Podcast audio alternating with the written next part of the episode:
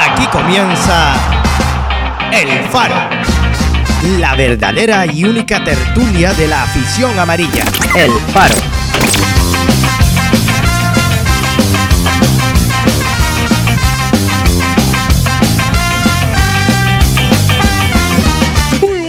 Y amarillas, bienvenidos una semana más al podcast Faro, la verdadera y única tertulia de la afición amarilla. Recuerden chiquillos que esta es la única tertulia sin censura, donde no se le pone cortapisas a nadie, donde habla la afición amarilla de lo que le importa a la afición amarilla. Programa 184, 34 programa de esta quinta temporada.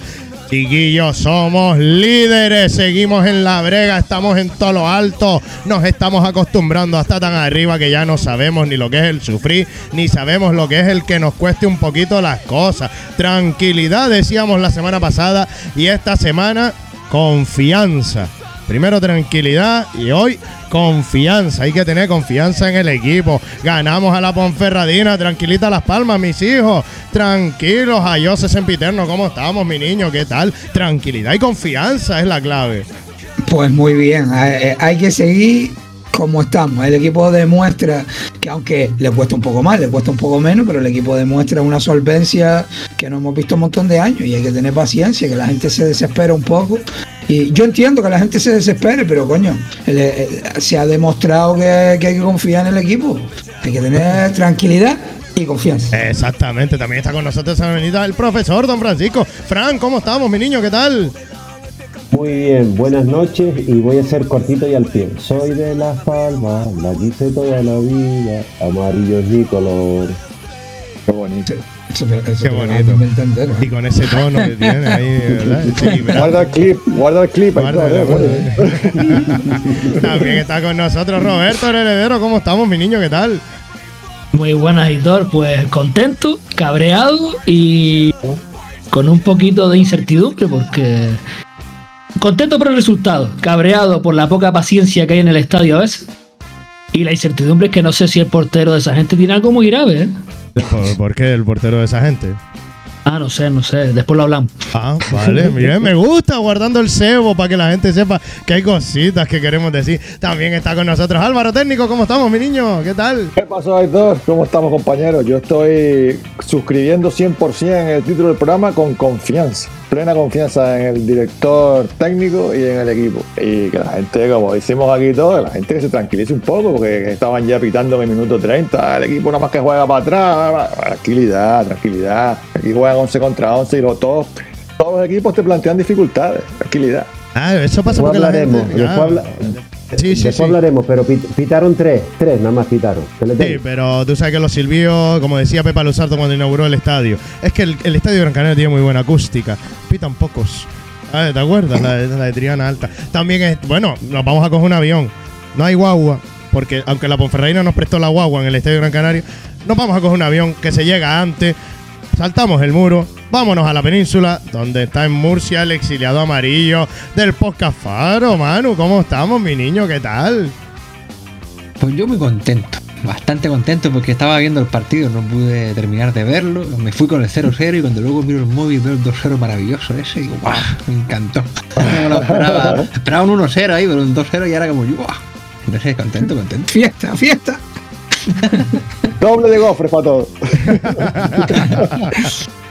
Les Hiciera una oferta por, por goles, estaría ya arruinado. promocionando el amarillo por la península, ¿viste? Ay, papá. Chiquillos, como les decía, programa 184, 34 programa de esta quinta temporada, donde vamos a hablar de una visita que tuvo la Unión Deportiva Las Palmas ahora. Graciosa, salió hoy, estuvieron de visita esta mañana. Bueno, es una cosita fina, es una cosita rápida. Luego el cartelito, la gente que sigue yendo al estadio domingo 5 y media, la gente sigue llenando, entre comillas, el estadio de Gran Canaria. Eric Urbelo, que cumple partidos, por supuesto, en la Unión Deportiva Las Palmas. Ponferradina, con mucho que desgranar, porque algunos dirán, me dormí en la primera parte, tranquilito. Tranquilo, porque hay cositas que desgranar, que aunque tú te quedaras dormido, nosotros vimos cosas. O hay gente que vio más cosas. Luego tenemos también que hablar de lo que dijo Pimienta, lo que no dijo. Analizaremos cómo quedó la jornada 29 en los demás equipos porque también hay cositas ahí que desgranar. Daremos el premio al mejor del partido. Daremos datos que yo sé que a ustedes les gustan, los datitos y desmontaremos los silbidos. Porque a mí los silbidos me tienen loco. Los silbidos para los barrancos y para la gomera. A mí déjenme tranquilito con los silbidos. Luego, la clasificación, Manu, me pasó una clasificación sin errores de bar, bastante curiosa. Vamos a hablar de ella un poquito por encima. ¿Qué pasó este fin de semana con la cantera de la Unión Deportiva, Las Palmas Atlético, Las Palmas 6, el Juvenil División de Honor y los demás filiales? Como siempre, el Polideportivo, los equipos de élite de Gran Canaria. Y hay noticias sobre el derby. Tenemos que dejar un espacio para el derby. Quedan dos semanas y todo te estás pasando. No, tranquilo. Vamos a hablar un poquito del derby para que tú estés, para que tú sepas, porque al fin y al cabo esto es para que tú sepas lo que no te cuentan la otra gente. Entonces, te lo vamos a contar lo que hay sobre el derby, pegaremos el cholazo y hablaremos de la siguiente jornada de liga porque tenemos horarios hasta la jornada 32, chiquillos. Aquí empieza, aquí comienza la verdadera y única tertulia de la afición amarilla, el podcast Faro. ¡Vámonos! Escucha el podcast del Faro Amarillo, la mejor tertulia de la afición amarilla. El Faro.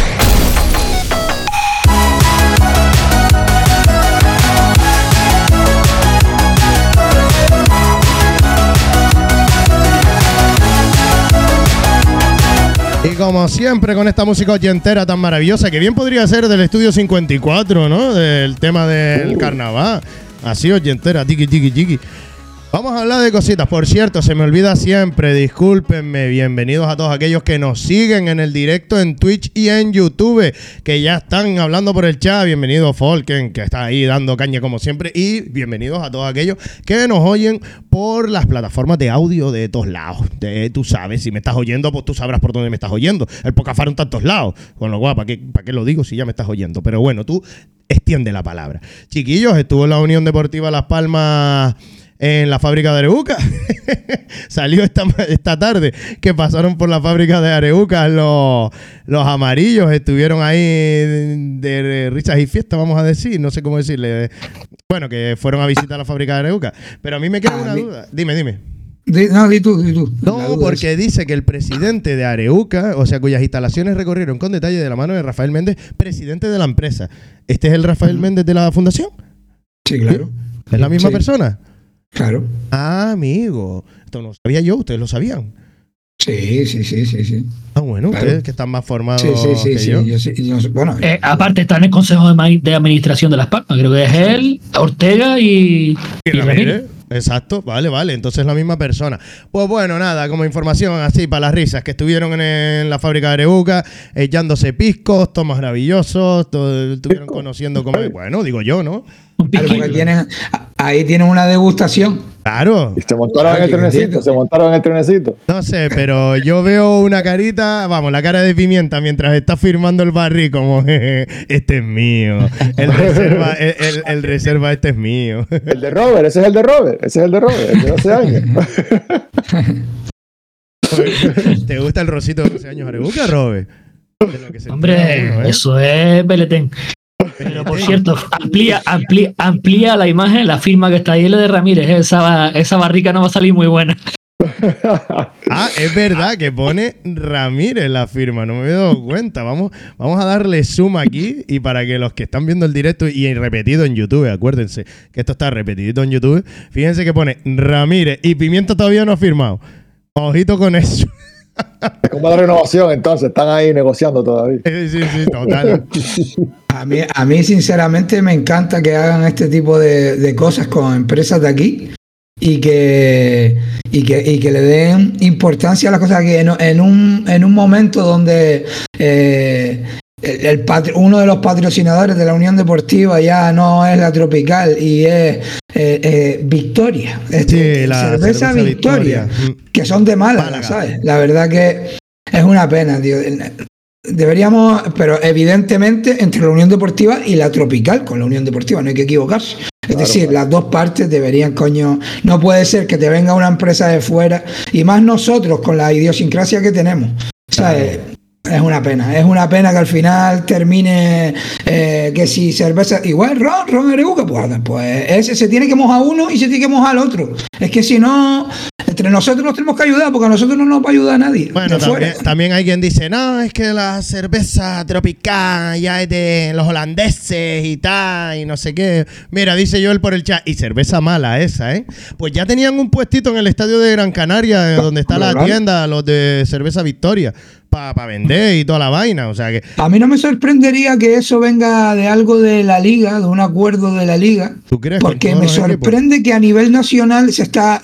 A ver, también es verdad que a lo mejor están poniendo mucha pasta para que se empiece a, a dar, porque será una marca blanca de alguna, que, que sí, que algo oí yo, pero como tampoco soy muy... de- eh, eh, está en el baloncesto, en el Gran Canaria Arena, la que hay también es esa ya. Anda, o Y sea, ahora bueno, en, el, en el fútbol, ¿sabes? está pasando como Mau, seguro, en su día El Mau. patrocinador de la selección española, eh, cuidado, no es poca Por cosa. eso que estarán poniendo ahí pasta, habrán llegado a un acuerdo a, Claro. a nivel institucional con, con las ligas o algo de eso y algo de eso está pasando porque, porque no, la verdad que es un poco raro de repente, ¿sabes? Sí, sí. Por cierto, antes de pasar a lo siguiente, Alexito, siete meses suscrito al podcast Faro en Twitch. Eres un. Le grande, falta dos y tiene un podcastito. Sí, sí, Le sí, falta tiene- dos y tiene un podcastito porque tiene el chiquillo todavía. con nueve ya tiene hasta el chiquillo ya. sí, sí. Al, al- al- al décimo mes regalamos la suscripción 11, ¿no? Al, al noveno, al noveno. Al noveno, al noveno. Al noveno. Oye, ¿vieron el cartel del partido? Estuvo guapo, ¿eh? El de Top Gun, ¿no? Top One Las. Palmas. Pero ustedes, que no, no, que no nos den casa, ponía el, el letrero. Muy guapo. Pero ustedes se dieron cuenta de todos los detalles de ese cartel. Que aquí lo hemos criticado mucho. Ay, ya te estás enrollando otra vez con el jodido cartel del partido, que es nada más que un cartel. Pero tú fíjate, todos los detalles que tiene el cartel. O sea, el tío que va sentado lleva la, el piloto, lleva la camiseta de la Unión Deportiva Las Palmas. Luego, en el casco se ve reflejado el estadio de Gran Canaria. Pero no solo el estadio de Gran Canaria, también se ve reflejado la propia cabina del avión. Y te digo más, o sea, del casa. Y te digo más, en el casco, si se fijan, está el escudo de la Unión Deportiva Las Palmas. Pero es que si se fijan arriba también, debajo de donde pone Top One Las Palmas, también está el escudo en negativo de la Unión Deportiva. O sea, es... Y, y luego arriba el lomo, que le llamamos, que es la zona negruzca, ¿no? La zona ennegrecida, que es además el, el propio casa, ¿no? La, la cabina. O sea, es una locura de detalle lo que tiene. ¿Sabes? Si llega a poner dos casas amarillas le, falta en la, le falta en la visera ahí que ponga Posca Faro en la foto de- del Estadio Gran Canaria. Ahí le faltó ese detallito, ¿eh? La No, pancarta de Posca Faro le falta el detallito ese. Y estoy viendo que pone 22 septiembre, no sé qué, en el en lo de la boca, ¿cómo se llama? En el respirador. Si llega a poner 1949, yo ya me tiro por un puente porque ya no, ya no puede tener más detalle. Es una cosa de loco. es una cosa de locos lo, de, lo del cartelito de esta, de, de este, de, este de esta jornada. O sea, es una cosa de locos, tío. ¿Cómo, Está cómo muy guapo, está muy guapo. Te lo están Pero vamos, es que se muchísimo. están saliendo siempre ya con esto. Te lo están currando muchísimo, ¿eh? El año que viene el nivel va a estar, vamos, complicado de superar, ¿eh? Porque sí, las sí. ideas, chacho. Y ojalá para que continúen. Sí, sí, Para el viernes será pimienta con unos esquíes o algo de eso, ¿no? Oye, eh, eh, el viernes tenemos que hablar porque las risas, porque las risas, porque tengo apuntado aquí una cosita. Bueno, Eric Urbelo, Eric Urbelo, 150 partidos con la Unión Deportiva Las Palmas, que se dice pronto, tío. 150 partidos, se le entregó antes del partido una camiseta conmemorativa de sus 150 partidos. ¿Quién iba a decirle a Eric Urbelo que iba a cumplir 150 Muy partidos? con la Esa, es la frase. ¿Quién, quién iba a decirle a Eric Urbelo que hace unos, unas pocas temporadas, ¿verdad? ¿Verdad que medio estadio lo estaba echando del Estadio Gran Canaria? eh? Porque. Es verdad. mm, ¿sabes? O alguien hace unas temporadas, eh, Eric Urbelo era santo de la devoción de. Hombre, jugaba fuera de sitio y no daba el nivel. Estaba un poquito limitado ahí en una, la una de las cosas, una de las cosas que hemos hablado muchas veces aquí en el podcast, ¿no? A veces Sí. la, la injusticia de determinadas eh, situaciones, ¿no? O Hace dos años sin ir muy atrás, dice Joel. Y es verdad, porque aquí nos hartamos a repetir, Eric Urbelo es central, no es lateral. Eric Urbelo es central, no es lateral. Pero yo ya te diría más, Fran, ya no por, ¿qué dirían? Gracias, sino por el tema de, joder, qué bien lo ha hecho el jugador aguantando el temporal. Y luego, cuando lo pusieron en su posición, saberse hacer valer, ¿sabes? Saberse, eh, ¿cómo se llama? Destacar. O sea, ser voy- constante, ser a- regular, y ser le voy a dar un le voy a dar un pequeño tirón de orejas, si me lo permite, ahora. Eric, acércate al área y tira a puerta, que tienes un buen disparo. Tira a puerta, tío. Te lo estás demostrando últimamente. Tira a puerta. Sí, es verdad que yo, el tiro que Es un- Joder. Es un jugador que no para de crecer. eh, tiene fallos todavía que, que en segunda división se los puede permitir, en primera es inviable. Eh, hace algunas cosas, algunos fallos que son muy garrafales. Entiendo Coco que los pueda llegar a tener, porque Coco tiene menos experiencia que él, pero es un central de muchísimas garantías, te da muchísimo más de lo, de, lo que te quitan algunos fallos. Es un central que, que a nosotros nos suma bastante y que el- mira el mérito que tiene Las Palmas, que lo decimos una y otra vez. Los centrales hace un par de años jugando en Las Palmas Atlético, es de loco. Es de loco. Eh, Son jugadores prácticamente sin, sin experiencia en la categoría, sin mucha experiencia en la categoría, que están primeros, ¿eh? Con Sí. uno, con- y- y ya no solo que estén primeros, porque bueno, puede estar primero porque el equipo es muy bueno, eh, porque hace un buen balance defensivo, porque tal. No, no, no, no. Los goles que nos han metido, que es que nos han metido muy pocos goles. Que eso habla de, ya no solo habla del balance defensivo, habla de muy bien del portero, habla muy bien de, los de los centrales a la hora de- del corte. Es de loco, es No, de loco. lo- Y yo- vamos a dar un además- sobre eso, ¿eh? Y además con el, con el añadido de cómo juega Las Palmas, que ellos tienen que apretar muy arriba y detrás le queda un latifundio que tienen que cubrir ellos solos. O sea que todavía es más complicado. Sí, señor. Sí, señor, es verdad. Oye, y quinta mejor entrada de la temporada en el estadio de Gran Canaria, domingo a las cinco y media. Y la gente cumplió con aviso de lluvia, que por cierto, respetó el partido y luego empezó a caer la de Dios es Cristo. Cayó un balde de agua después del partido que lo flipa. Pero Con la cabalgata infantil y todo, que también. la respetó muy mucho, ¿verdad? Respetó el tiempo, el partido. Y mira, quinta mejor entrada de la temporada. 20.474 personas estuvieron viendo al equipillo jugando contra la Ponferradina, lo que nos deja una media en estas 15 jornadas como local de 19.762 personas. Tío, es una brutalidad.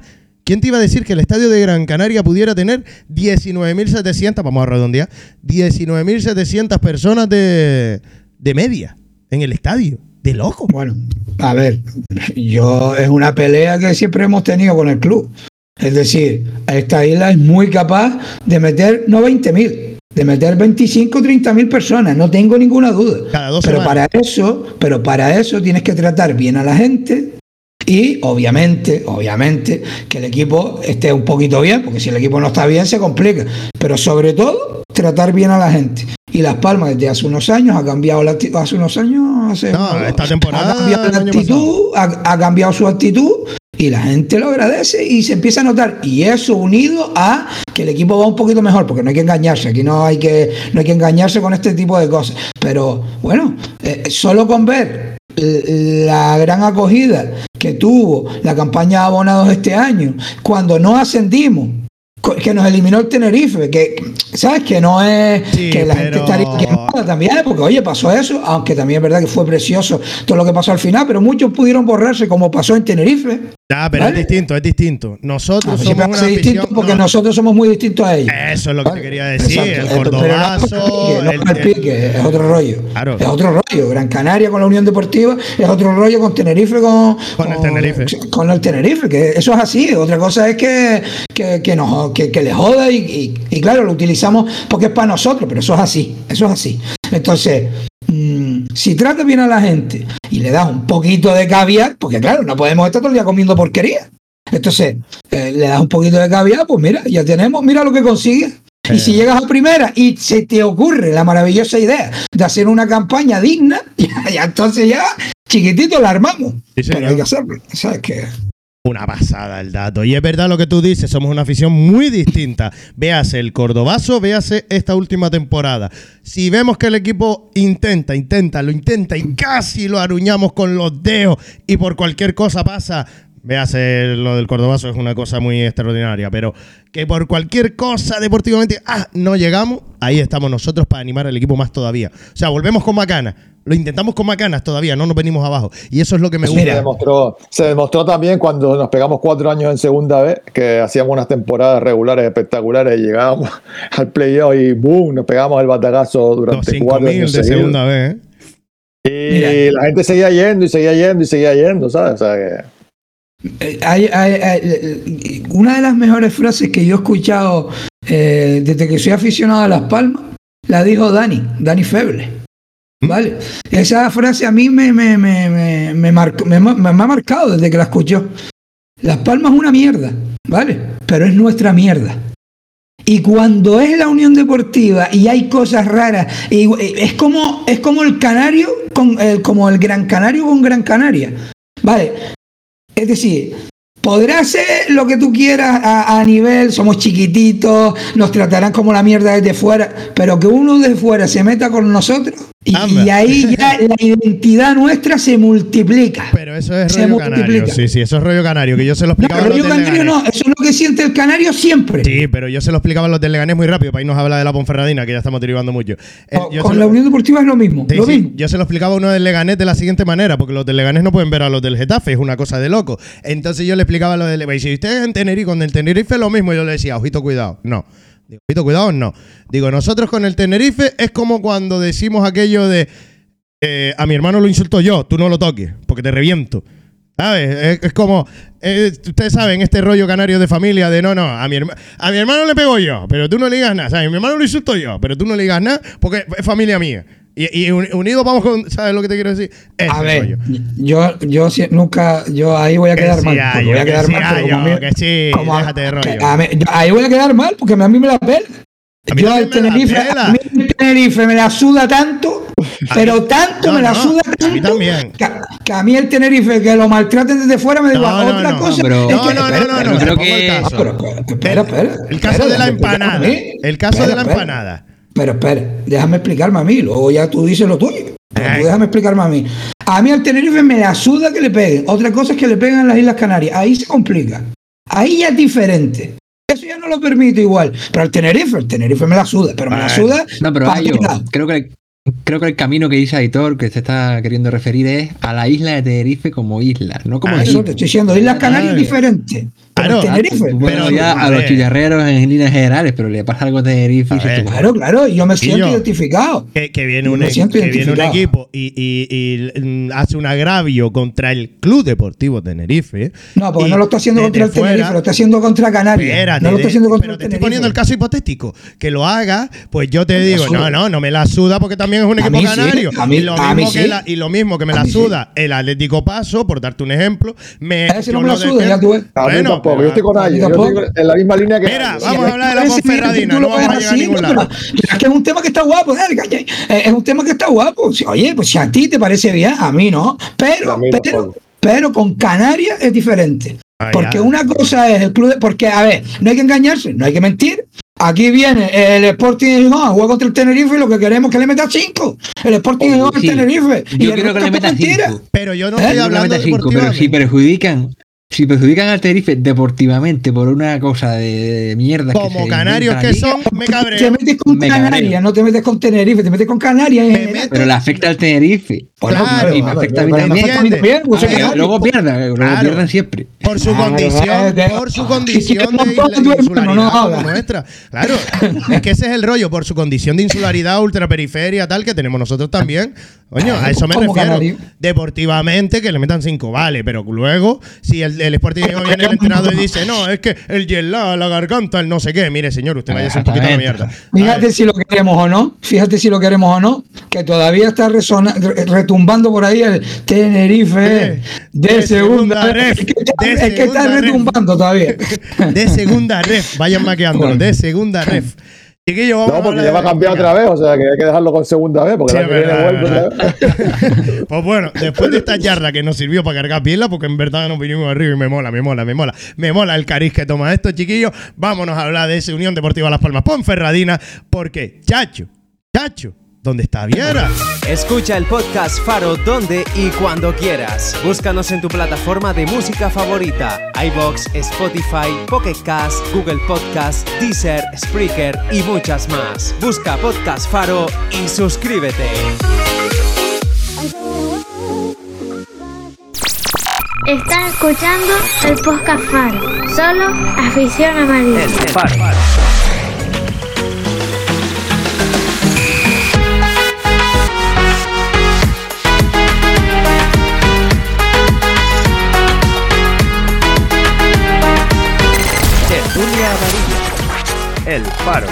¿Qué nos pareció el partido? Ay, el partido. El partido, como dice esa gran aficionada amarilla, Unión Deportiva Las Palmas 2, Sociedad Deportiva Ponferradina 0.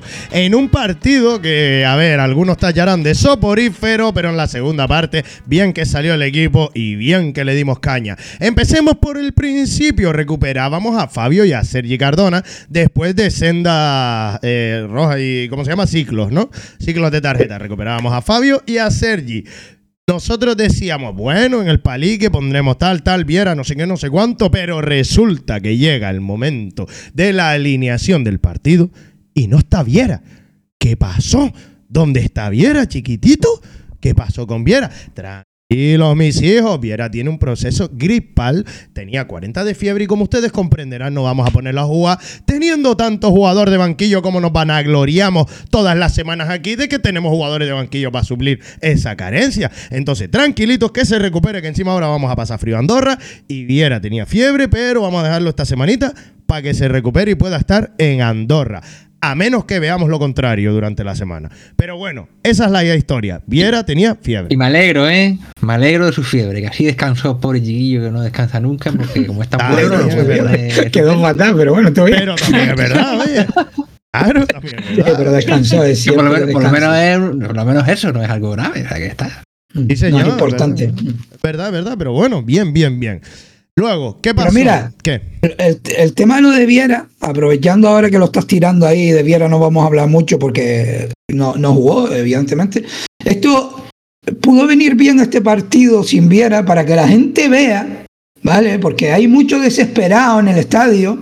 Es que Viera, es que es muy lento, es que no le da velocidad a la pelota. Bueno, pues Viera no jugó, jugó Moleiro, jugaron otros jugadores y el balón se complica porque hay mucha gente metida atrás y darle velocidad a ese balón es muy complicado.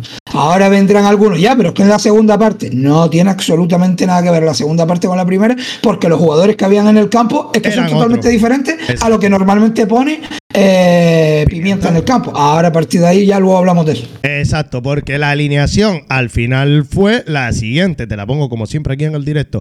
Álvaro Valle, Sergi Cardona, Alex Suárez, Eric Urbelo, eh, Alberto Moleiro, Loren Loyodis, Enfulu, Coco Pejiño y la gran sorpresa, Captum de titular. Luego en el banquillo teníamos a Alex Domínguez Marvin, Enrique Clemente, Fabio Sandro, eh, Álvaro Lemos, Álvaro Jiménez, Andone, Oscar Clemente, Sidney, Marc Cardona y Kirian, que como saben está en el banquillo para que vaya metiéndose en dinámica y porque tiene ficha y seguramente en algún punto de la liga jugará. Pero la gran novedad fue esa, Captum, ninguno lo esperábamos. Ninguno esperábamos. Todos esperábamos a Viera. Claro. Claro, entonces es una gran novedad que pusiera a Captum. Me gustaría empezar a hablar, por ejemplo, Pero- de Captum. Venga, dale Álvaro, ¿qué? Porque lo están en Aún el chat sin, hablando. Viera, aún sin Viera no hubiésemos esperado a Captur, la verdad, porque como no había jugado nunca, Claro. hubiésemos esperado que hubiera entrado Fabio. Lo normal lo hubiese sido que entrara Fabio y Moleiro hubiese jugado de media punta. Fabio Pero con el Incluso. Clemente, o incluso Clemente. O incluso Oscar Clemente. sí. Me hubiera Sí. sonado más Oscar Clemente. Bueno, dice Joel en el chat, me gustó Captum, se le ven cositas. ¿Qué opinan ustedes de Captum? ¿Cómo lo vieron a Captum? Yo creo, yo creo que se le vio falto de ritmo, estaba un poco impreciso, sobre todo al principio, pero en general el tío cumplió bastante, ¿no? Hombre, sí, jugó de me medio centro ofensivo un poquito, ¿no? Por arriba, por delante de lo que viene siendo. Influenzo. Vale, de volante. Sí. Delante de A mí me gustó mucho, eh, me gustó, tiene buena pinta. Parece que el tío, el típico producto de la cantera de- del Barça, que recibe y juega fácil. Se, le ve, se ve que no es un media punta, porque ahí le falta un poco de velocidad para encarar e irse. Pero es un jugador que distribuye bien, que tiene buenas soluciones en corto, en largo, se sabe mover, se ofrece. Tiene buena pinta.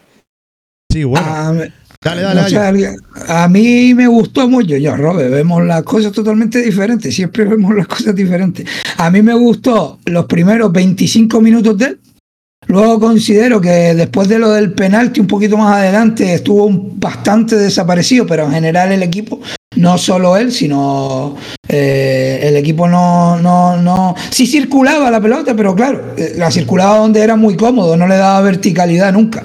Entonces ahí ya no me gustó tanto.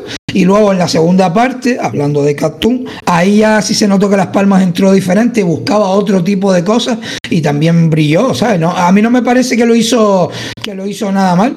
Me- me gustó en general lo que lo hizo. Pero me gustaron más, lo, lo que más me gustó fueron los primeros 25 minutos de él. Sí, pero es verdad que en la segunda parte el equipo salió distinto. Digo, la mentalidad salió distinto después de una primera parte. más, donde- buscó claro, más. entonces Cartoon como que se vino más arriba también, un poco en esa dinámica del equipo de venirse arriba. ¿Están de acuerdo con que la primera parte, bueno, el penalti fallado de Loren, a ver. El penalti de Loren, para empezar, Loren, te voy a poner un maldito monumento.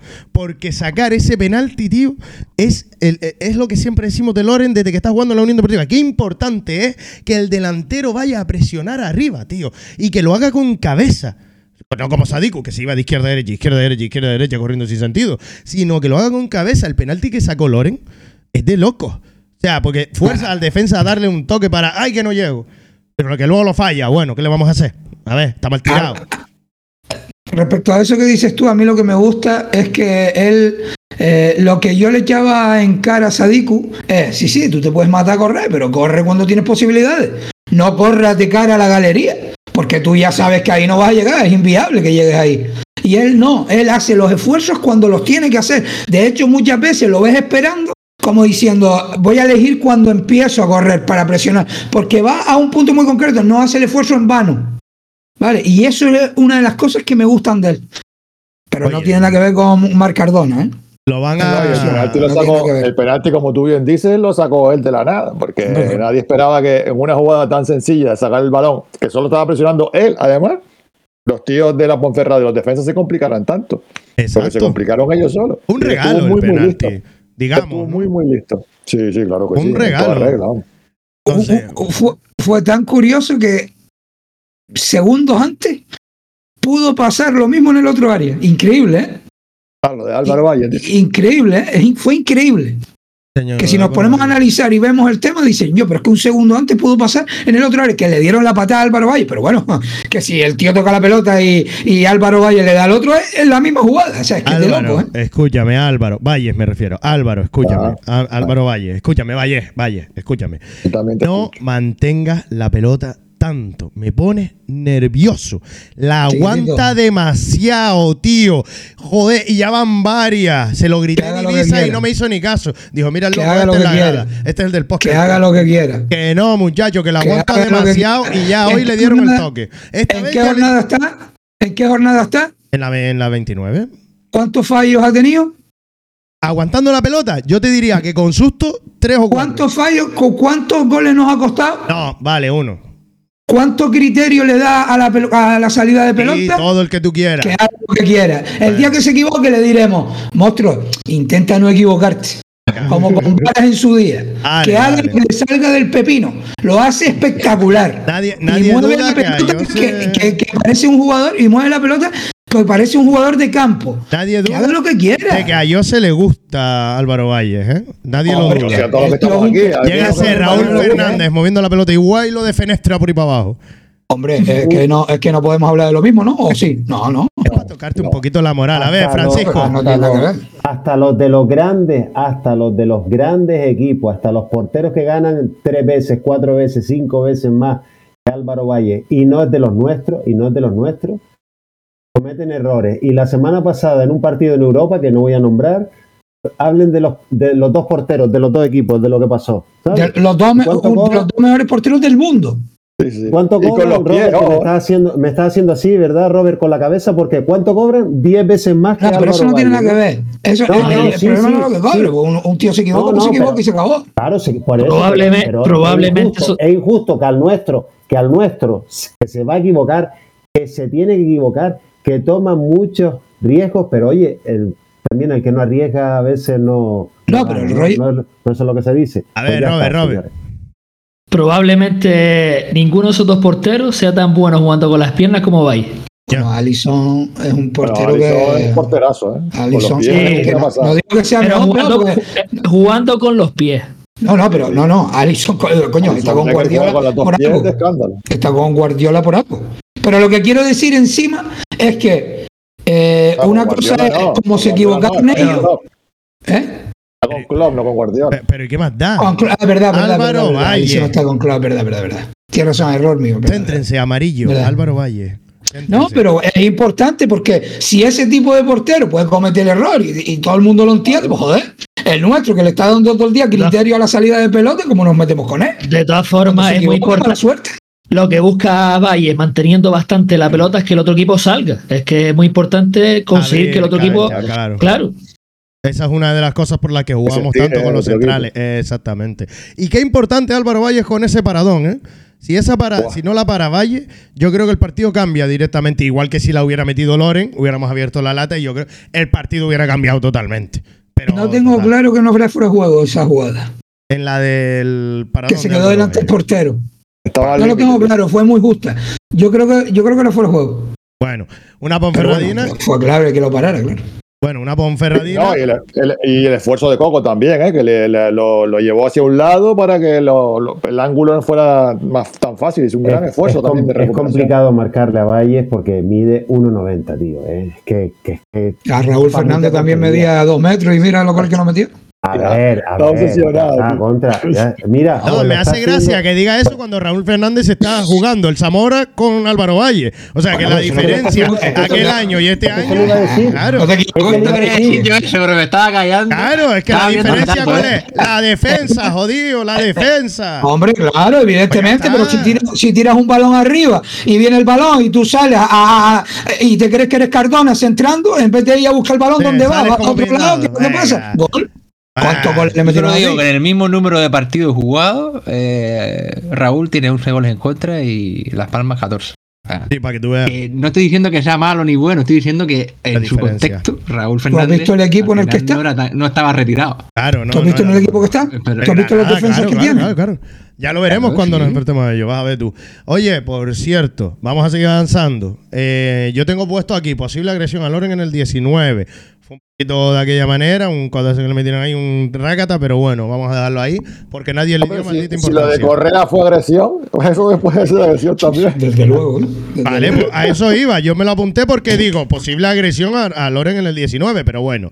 La Ponferradina, toda la primera parte perdiendo un tiempo maravilloso. Lo hicieron, lo tienen entrenadísimo. La forma de perder tiempo este equipo, ¿eh? Porque lo hicieron de una manera tan sutil, aunque luego después se le fueron viendo mucho más, fueron siendo mucho más cantosos, como decimos aquí, ¿no? La forma de a perder tiempo. medida que se iba acabando. El partido, exacto. Y por cierto, vieron una falta solo para acabar con la primera parte, porque la que tiene Chicha en realidad es la segunda parte, que es el cambio del equipo, ¿no? El cambio de, de dinámica del equipo.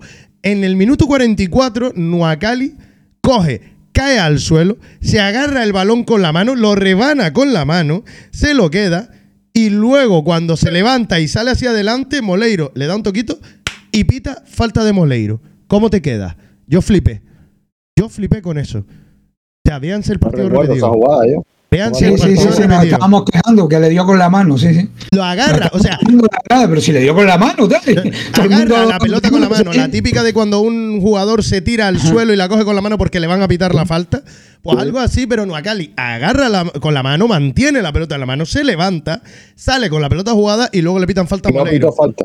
No, no, Ay, pitó, no falta, falta de de, La Palma. pitó falta de Moleiro a cuando Nuacali Pero se a levantó y le dio. Ah, Exacto. vale, vale. Es la siguiente jugada que se podría considerar. ¿Tú ya la viste por la tele esa jugada? Una locura, es una locura.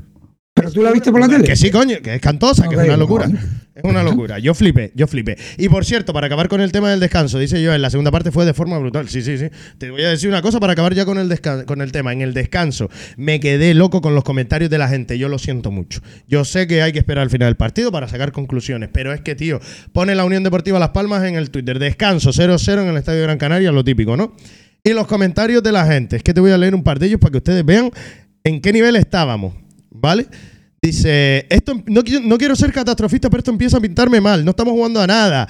Mm, para el próximo partido voy a, voy a mirar la alineación antes de salir de casa. Si sale Loren, me quedo en casa. O sea, porque ustedes vean. em, por favor, un poco de gofio. Parece que no tienen pilas. Eh, otra vez le regalaron un tiempo sin jugar, ma- eh, sin jugar nada. Amigos, no, venga, que siga, eh, a ver, a ver si espabilamos. Hay un partido malísimo.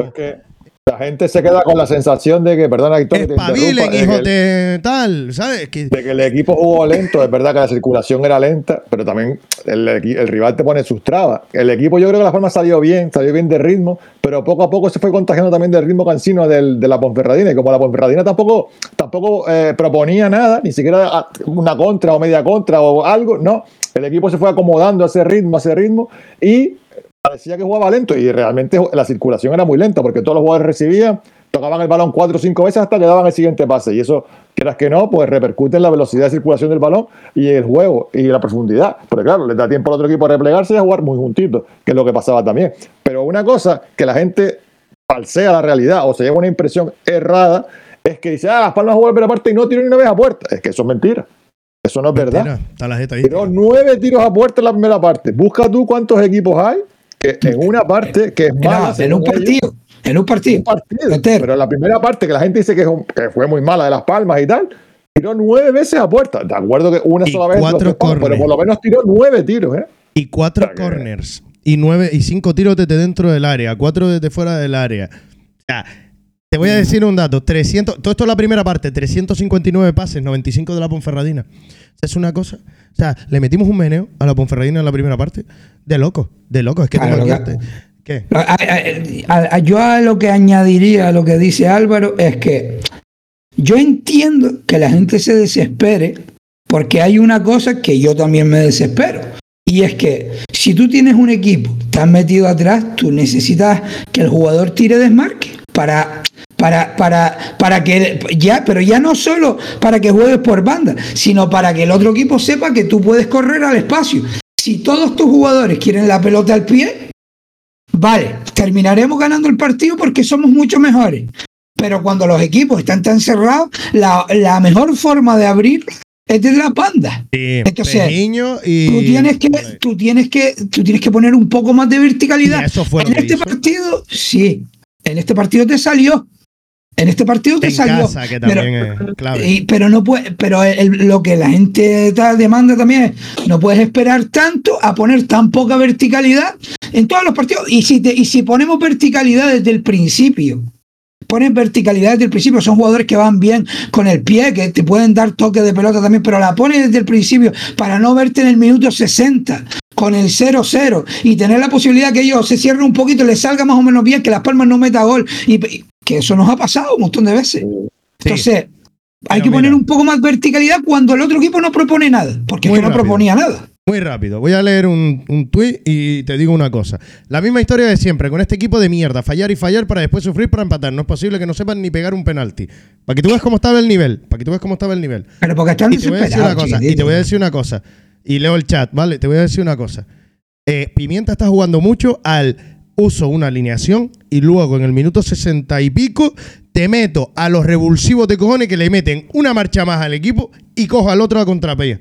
O sea, cojo al otro equipo ya Que los desmamado. partidos duran 90 minutos, hay que hacer una labor de desgaste previa para que los Están equipos corriendo partido. y Y no es la primera vez que lo hace. No, no, no es tan fácil. Exacto, y no es la primera vez que lo hace. ¿eh? Los equipos, los equipos de abajo, cada vez que quedan menos partidos, se te van a encerrar al principio, pero después se te van a tener que abrir porque necesitan sacar puntos. El punto no le va a valer. Y digámoslo todo, el viernes lo comentábamos, la Ponferradina le plantó cara al Levante, le plantó cara al Eibar, le plantó cara a un montón de equipos. Cuidadito, la Ponferradina lo dijimos, no es un equipo que venga aquí desmadrado y tal cual. Joel en el chat, esos son los aficionados que solo van cuando se gana. Joel también en el chat, la gente que si no ve cuatro goles por parte es una mierda, no sé qué esperan. También Pero- hay pero- un fútbol táctico y hay que aprender a disfrutar de ese fútbol táctico, chiquillos, relájense, movemos la Pero- pelota y le damos para adelante. ¿Qué? Ayos. Pero mira, nosotros tenemos detrás nuestra, en, el, en, el, en la grada, tenemos a gente que lleva yendo desde siempre al fútbol. Desde siempre están, ¿o no, Álvaro? Sí, sí, no, sí, siempre. Y, y- y- y- y son así, es decir, Ya. cada uno lo vive a su, de su forma y ya está, y que le vas a hacer al hombre. Si él lo vive así, tú lo vives de otra manera, que le vas a decir que él está equivocado. Si a lo mejor el que está equivocado eres tú. Si, eh, obviamente nosotros pensamos que no. Y, yo diría que estoy seguro de que no, pero él lo ve de otra manera y habrá que respetarlo también a él. ¿Que te cabrea? Joder, que sí te cabrea. A mí me saca de quicio. Mira, muy importante Pero lo que está diciendo Folken en el chat. Una reflexión que pone Folken en el chat que me parece súper interesante. Los pitidos empezaron en el minuto 39, creo. A mí me preocupa mucho. Eso pasa con el equipo en puestos de ascenso, dominando el partido, con un baño al rival. ¿Qué pasará si, baja- si bajamos puestos? Si un equipo no gana con buen juego y justamente, ¿será el público capaz de tirar del equipo? Ojo, hay varias variables. Será, si no ganan con buen juego y justamente el público va a seguir tirando del equipo porque ve que el otro es mejor, pero tú tienes que dar el do de pecho. Entonces vamos a animar. Yo creo que sí, que el público, el Estadio Gran Canaria va a animar. Pero ya Y- pasó eso ya aquí. ha pasado, Ya pasó. Albacete mismo que nos toreó un poco. ¿Qué pasaría si bajamos puestos? Pues yo creo que habrá una parte de gente que estará diciendo, me calle nada más el equipo Chape. Los que estaban esperando el equipo, los que están Exacto, esperando los que el están equipo. esperando el catastrofismo y estaremos los demás que diremos, chiquillos, estamos viviendo un sueño, disfrútenlo, cojones. Oye, segunda parte. Aitor, Aitor, Venga, Fran, yo diría, remátalo para yo la diría segunda lo, parte. que, lo que muchas veces hemos hablado aquí. Seguramente leíste los tres negativistas de Las Palmas en ese momento, ¿sabes? Porque leí todos sí. los tweets que ponen la gente, todos, te lo juro, ¿eh? Y todos son Pero los malos. damos una Porque importancia a los los buenos tweets. estarían esperando. Que no, muchachos, que solo quería mostrar una parte de la afición hablando de los pitidos y tal. Pero eh, así es, una muestra Pues yo- pues paupérrima yo te y- di- Claro. Pues yo te digo que yo leí un montón de gente que estaba eh, contento con lo que está haciendo Las Palmas. Coño, claro, en la Lo segunda que parte. está haciendo Las Palmas. La gente es que es increíble que un partido ayer, después de llevar cuántas jornadas llevamos primero, Bueno, ahora te lo ¿Cuántas decimos. jornadas llevamos? Ahora te lo decimos, Sí. no te adelantes. Ahora te Ah, lo pues digo. por eso, después de, datitos. después, de un, después de un porrón de jornada en puestos de ascenso directo, Señor. todavía la gente viene a protestar. Señor. Es Mira, que, es que es increíble, de verdad. Lo de esta afición a veces me, me toca la Son moral. todas iguales. Sí, sí. Mira, ¿les Son parece que. Moleiro está anulado en la banda? Moleiro salió en la banda porque estaba Captún ocupando su puesto, entre comillas. Moleiro está anulado en la banda. Está sufriendo un Kirian. Ustedes me entienden, lo que yo opino es que Moleiro, con Viera es uno y sin Viera es otro. Con Viera puede jugar ahí, sin Viera no tiene sentido ninguno que Moleiro juegue en la banda. No tiene sentido. Pues si Moleiro es el jugador más determinante que hay después de Viera. Es más, diría que ahora mismo es más determinante que Viera. Por su forma de ir a buscar el área. Entonces, ¿cómo vas a esconder a Moleiro en la banda? Cuando está con Viera, vale. Pero cuando no está con Viera, el que tiene que jugar ahí es Moleiro. Yo lo veo claro. Evidentemente él no. Y él conoce más al jugador. Él conoce más al jugador, pero yo lo veo clarísimo. Moleiro cuando no está Viera tiene que jugar en el centro. Estaba claro que es que además era el momento adecuado para ponerlo. No estaba Viera. Ponga a Moleiro en el puesto de Viera y ponga ahí a otro interior, a yo qué sé, a Álvaro Jiménez o el que, el que, el que cuadre, vamos, el que sea. Pero el que poner a Captún ahí, yo creo que tenía un poco de miedo a perder el equilibrio, a lo mejor. Puede ser. Puede ser. Él es bastante fan del equilibrio. Y por ahí puede ser que le debiera por poner a Captún y no, no pusiera a Fabio, no sé. Él sabrá, porque lo va a entrenar también todos los fines, todas las semanas, o sea que no sé. Pero sí que sorprendió que no jugara con un mediapunta poniendo a Moleiro en su sitio natural, donde realmente es uno de los mejores de la categoría. Señor, en la segunda Y parte. contestando tu pregunta, Aitor, contestando tu pregunta, para mí, por supuesto que pierde en banda, por supuesto que pierde, pierde muchísimo. Muchísimo, está como anulado, como que no tiene hueco ni sabe cómo enfrentar, ¿verdad? Área, asociarse, no sé. Lo veo un poco como que, Viera le falta Viera. bien. Claro, le falta Viera para que sepa bien. cómo moverse con él. Exacto. Y se poco. cambia. Lo que pasa es que yo creo, yo creo que es tan bueno que le perjudica, ¿no? Porque tú confías en que él, con su calidad, sea capaz de sacar un mejor resultado que a lo mejor Clemente en banda, a nivel ofensivo, quiero decir. Entonces, yo creo que le pasa eso, nada, vamos a poner a este en la banda y así pongo a Captún, le doy minutos, que Molero es muy bueno y sabrá apañarse.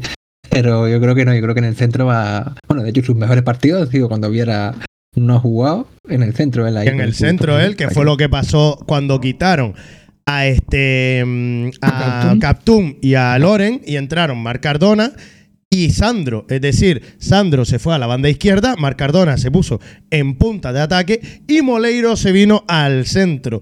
¿Cómo cambió el equipo? Una locura. Porque ya no quieren los balones al pie, sobre todo cuando entró Marvin. Sí, bueno, ya luego entró Marvin cinco minutos después. Que Ese fue, ese fue el cambio del partido. Exacto, y Marvin ¿Cómo llegó el gol? Dios. Marvin por la banda, Marvin cayéndose, Marvin mete la pata y todavía va y te pone un centro buenísimo para que Sandro haga. Qué bien, qué bien centre ese pibe. A ver, Sergi, yo te quiero un montón. Sergi, quédate con, quédate con Marvin un ratito después de los entrenamientos. ¿Sabes? Y cada uno con su pierna practiquen, mis niños. ¿Sabes? De verdad, Sergi, es que desde el momento que tú sepas centrar de una manera parecida, va a ser un lateral espectacular. Bueno, te iba a decir, espectacular. sí, hablando de centros, Captún que no ponga un córner más, por favor. Captún que no ponga un córner más. Porque un poco, todos aleteros del hiperdino de la A naciente, ver, ¿sabes? a ver, estoy, si- estoy siendo injusto porque cada jugador tiene su, digamos, sus cosas que lo distinguen un poquito, pero de verdad que lo de este pibe es Lo de Marvin es como una centra, cosa. la, como centra la, la pelota y además como la centra en velocidad, como la centra en desborde, el tipo es buenísimo. Dan, la buenísimo. velocidad, la velocidad. Pero la culpa, pero la culpa la está teniendo él y lo dijo el entrenador el otro día en la rueda de prensa y lo hablamos. Él dice, pibe, créetelo, que eres, un buen jugador, créetelo, quítale el puesto a Pejiño, está deseando a lo mejor titular. Pimienta que le quite el puesto a Pejiño. Esto Pero es- yo no creo que él no se lo crea, ¿eh? Yo creo que el problema de Marvin es otro, no creo que sea un problema de que él no se crea que es un grandísimo jugador. Yo, Yo creo que el problema ¿Cuál? de Marvin son las lesiones. Hombre, claro. La Bueno, bueno, continuidad, pues. está claro. No, y que delante está Vale. Pejiño que está sabiendo eso también. Eso te iba a decir, yo creo que es un tema de galones. Pejiño ya tiene en la Unión Deportiva Pero- que bueno. O sea, Pero si Marvin, si Marvin no se hubiese lesionado, Marvin hubiese jugado mucho más. Hombre, claro. Sí, No, vale, pero vale. muchísimo más. Lo que pasa es que se ha lesionado y tal. Es verdad que se ha encontrado con un Pejiño que lo está haciendo bastante bien, pero ya te digo que, que Pejiño empieza a que, que lleva dos partidos en casa donde está siendo más vertical. O Pejiño empieza a cambiar eso, o Pejiño, si Marvin está bien, no va a jugar. ¿eh? Lo, lo que pasa, lo que pasa es que no me importa nada lo que dijo antes Aitor. A mí no me importa nada que quememos al rival, que quememos al jugador de la banda izquierda, a esa parte de, de esos jugadores, y, y 30 minutos faltando en la segunda parte saquemos a Marvin fresquito del, del banquillo y con la velocidad que tiene para romper al otro equipo, para romperlo. De hecho, porque, ¿verdad? Marvin- al que co- al que coja por esa banda. De hecho, Marvin le, le ha comido faltando 30 tostada a. Álvaro Jiménez. Porque Álvaro Jiménez miren, y ahora ya no. Y Ahora es vieron, tercero. y vieron la pelota que fue a cortar a nuestra área también, que Alex Suárez estaba, ¿sabes? Llegó Muy hasta rápido. la línea de fondo, Muy ¿sabes? rápido. Muy rápido. Una y tiene un reprise, tío, que es una locura. O sea, tiene una arrancada de loco. ¿Cómo le, cómo le gana la banda a este a Naín fue, ¿no? A Naín García o a Adrián, bueno, Adrián al lateral. Mira, que pajamecho en el chat. Marvin es el mejor revulsivo de segunda, es mejor entrando desde el banquillo. Estoy contigo. Yo pienso igual que tú. Marvin tiene que entrar desde el banquillo. ¿Para qué? Para que el, interior de ellos, o el extremo, o el lateral incluso, estén cansados. Para que no le cojan tanto a la carrera. Aunque se lo va a llevar igual, pero para que no le cojan tanto a la carrera. Yo creo que es un buen revulsivo, estoy de acuerdo. Pero tienes que jugar con verticalidad en casa desde el minuto uno. Y más contra equipos que tú sabes que eres muy superior. Tienes que jugar con eso porque tú tienes más opciones dentro del banquillo para seguir siendo vertical y para seguir sorprendiendo. Porque luego tienes o pones a Pejiño o pones a Marvin. Y pones a, a- a Álvaro y encima por el otro lado puedes poner a Sandro o puedes poner a Marc Cardona. Y tienes que jugar con verticalidad si tu equipo es mejor que el contrario. Y, y sabes que no te va a sorprender mucho en velocidad porque eres mucho mejor. Y con Enzo y con y con Enfulu te da para cortar. Desde el minuto uno porque te puede salir mal la última media hora y quedarte con un empate o perder, mira, quedarte con un empate, ya no te digo ni perder el partido, pues te puede salir mal como nos ha pasado aquí contra el Ibiza. Por favor, hombre, por Pero Dios. una de las Ese claves. 0-0 contra el Ibiza. Pero una de ese las- 0-0 podía haber sido este partido. Una de las claves es que está Sandro por la otra banda. Y Sandro, yo lo tengo puesto aquí como Sandro. Fundamental, en plan cuestionando. Fundamental, Sandro. O sea, no para la victoria, ya para el equipo, para la continuidad ahora de aquí en adelante. No, mira, lo, lo hemos hablado 20 mil veces. Sandro al 100% es uno de los mejores de la categoría. Yo digo, mejor que titular, 100% ya se claro. titular, que, que tiene que jugar, que sea titular, o, 100% para o como segundo, o como... Pero ¿me como? Marvin, chiquitito. Es como Marvin si se lesiona. Claro, ese es el problema. Pero Claro, Sandro- es decir, ¿es el mejor delantero que tenemos? Sí.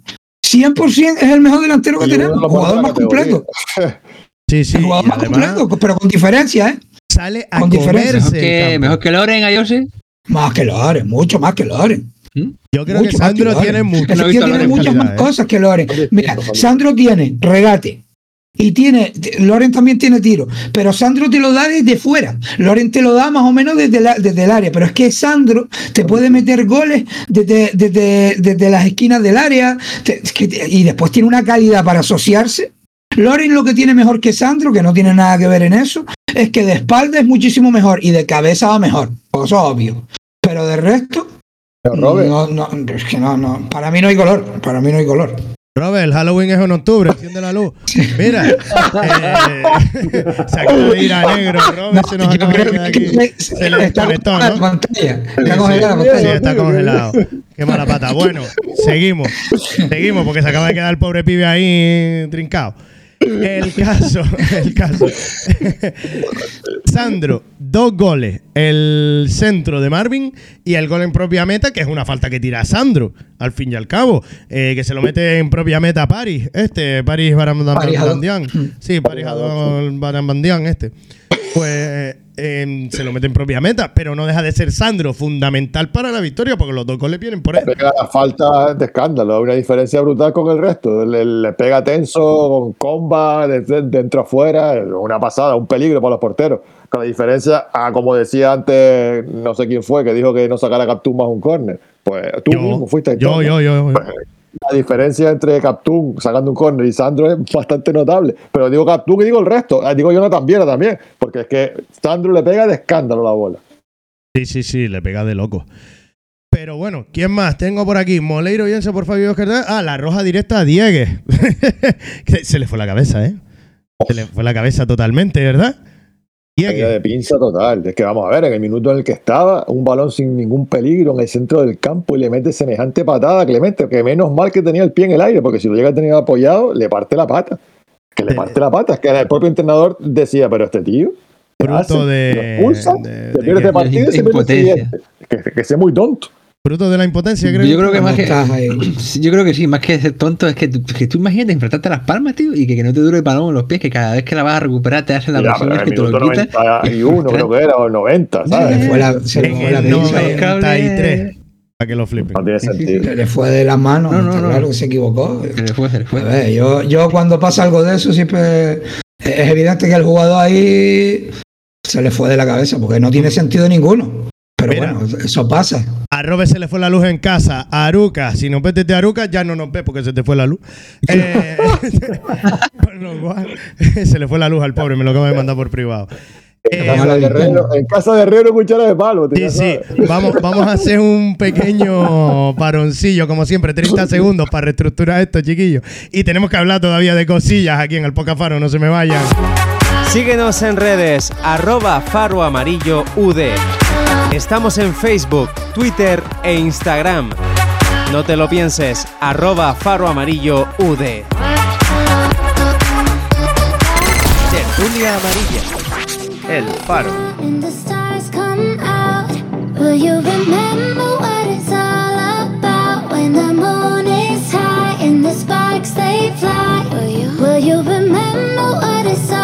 Hallo alle sammen. Vi hører på podkast Faro i kveld. En México también escuchamos el podcast del Faro Amarillo, la tertulia más chingona de la afición amarilla, güey. En Galicia siempre coitamos posca para Madrid. El Faro. Claro que sí, chiquillos, desde todas partes del mundo escuchan el podcast Faro, obviamente desde Galicia, Noruega y desde... Me falta alguien. México, desde México, México lindo. Me faltaba México. Ah, maravilloso. Por cierto, Alexito en el chat, los comentaristas dijeron, a ver cuánto tardan en dar una patada, porque la Unión Deportiva estaba tocando y justo en ese momento, ¡pamba! Roja. Para que tú veas. Pero sí, además lo de la pérdida de tiempo del portero, chiquillos, ustedes lo vieron normal. O sea, fue demasiado cantoso, ¿verdad? Demasiado. Lo que pasa en todos los partidos, ¿no? Todos los Sí, sí. partidos, lo mismo. De hecho, Y se sigue rescaté-. La culpa, pero la culpa, lo hemos hablado aquí, no es del portero. La culpa es de que, como dice Ayo, yo pago para ver un espectáculo. El público en general paga por ver un espectáculo. Oiga, señores colegiados, no se puede permitir. Eso no es jugar con las armas. Eso no es- a mí que no me digan que eso es jugar con las armas. Lo mismo que, que mm, recriminamos, y lo hizo el entrenador, a lo que hizo Álvaro Valles también con una pelota cuando íbamos ganando, que porque además a eso no juega Las Palmas. Exacto. A eso que hizo en ese momento no juega Las Palmas. Y a mí lo que me da coraje es que Las Palmas, lo hemos visto, y dígame que estoy diciendo, eh, siendo muy partidista porque soy amarillo y me gusta Las Palmas, pero yo no veo que en los partidos fuera de casa, cuando hemos ido ganando muchos partidos, Las Palmas se ponga a tirarse, a especular, ay, No, parece no, que no me han hecho. matado.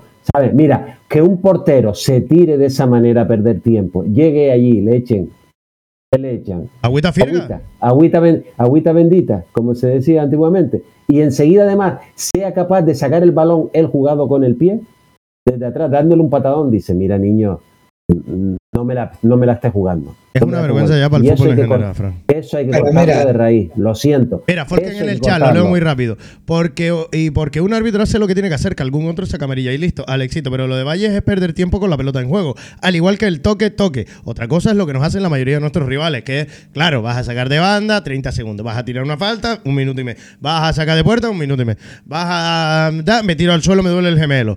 Mientras un componente de la Ponferradina se encaró con un grupo de la grada por decirles pierde tiempo ahora, corre, Pimienta broncó a Álvaro Valle por esperar la llegada del rival para lanzarse al suelo y coger el balón. Diferencias, chiquillos, diferencias claves. Eso en la Unión Deportiva no pasa porque a nosotros el tiempo nos viene fatal. Bueno, ya lo dijimos. Esto beneficia al equipo que va perdiendo porque luego tiene más descuento para intentar empatarte. ¿Sabes? Es que encima es eso. Pero bueno, nosotros no lo hacemos y cada vez se va evidenciando más y me gusta que la gente se vaya dando cuenta de que el equipo rival pierde tiempo para silbar. Dejen de silbar a los nuestros por jugar la pelota y silben al contrario cuando se ponen a perder tiempo con la pelotita, hombre. ¿Verdad? Bienvenido, Robe. ¿Qué tal? ¿Ya recuperaste la luz? ¿Se saltaron los plomos? ¿Qué pasó, mi niño? Sí, señor. Ay, Se fue, la luz, no sé por qué. Yo pasó. tampoco, a mí no me pregunte. Eh, Robert, estábamos hablando del portero, Robert. Mira, No, he pagado la factura. Llama a Ramírez. Eh, ¿Qué pasó? ¿Qué pasó con el portero? Sí, no, lo de la pérdida de tiempo del portero es una locura. Ya, Se tiró allí, que parecía que se había roto el bíceps femoral, se tiró la mano atrás en el mulo y si lleva 15 minutos sin tocar el balón, exacto, es, es muy traya, tío. es muy Y, y- y que el árbitro luego le permita. Es verdad que el chiquillo coge el balón, lo tira allí, que el árbitro permita que los jugadores empiecen a decirle cosas al chiquillo porque dejó el balón ahí, lo que tiene que hacer el árbitro, si le parece que Ah, conveniente, recoge pelotas, es verdad.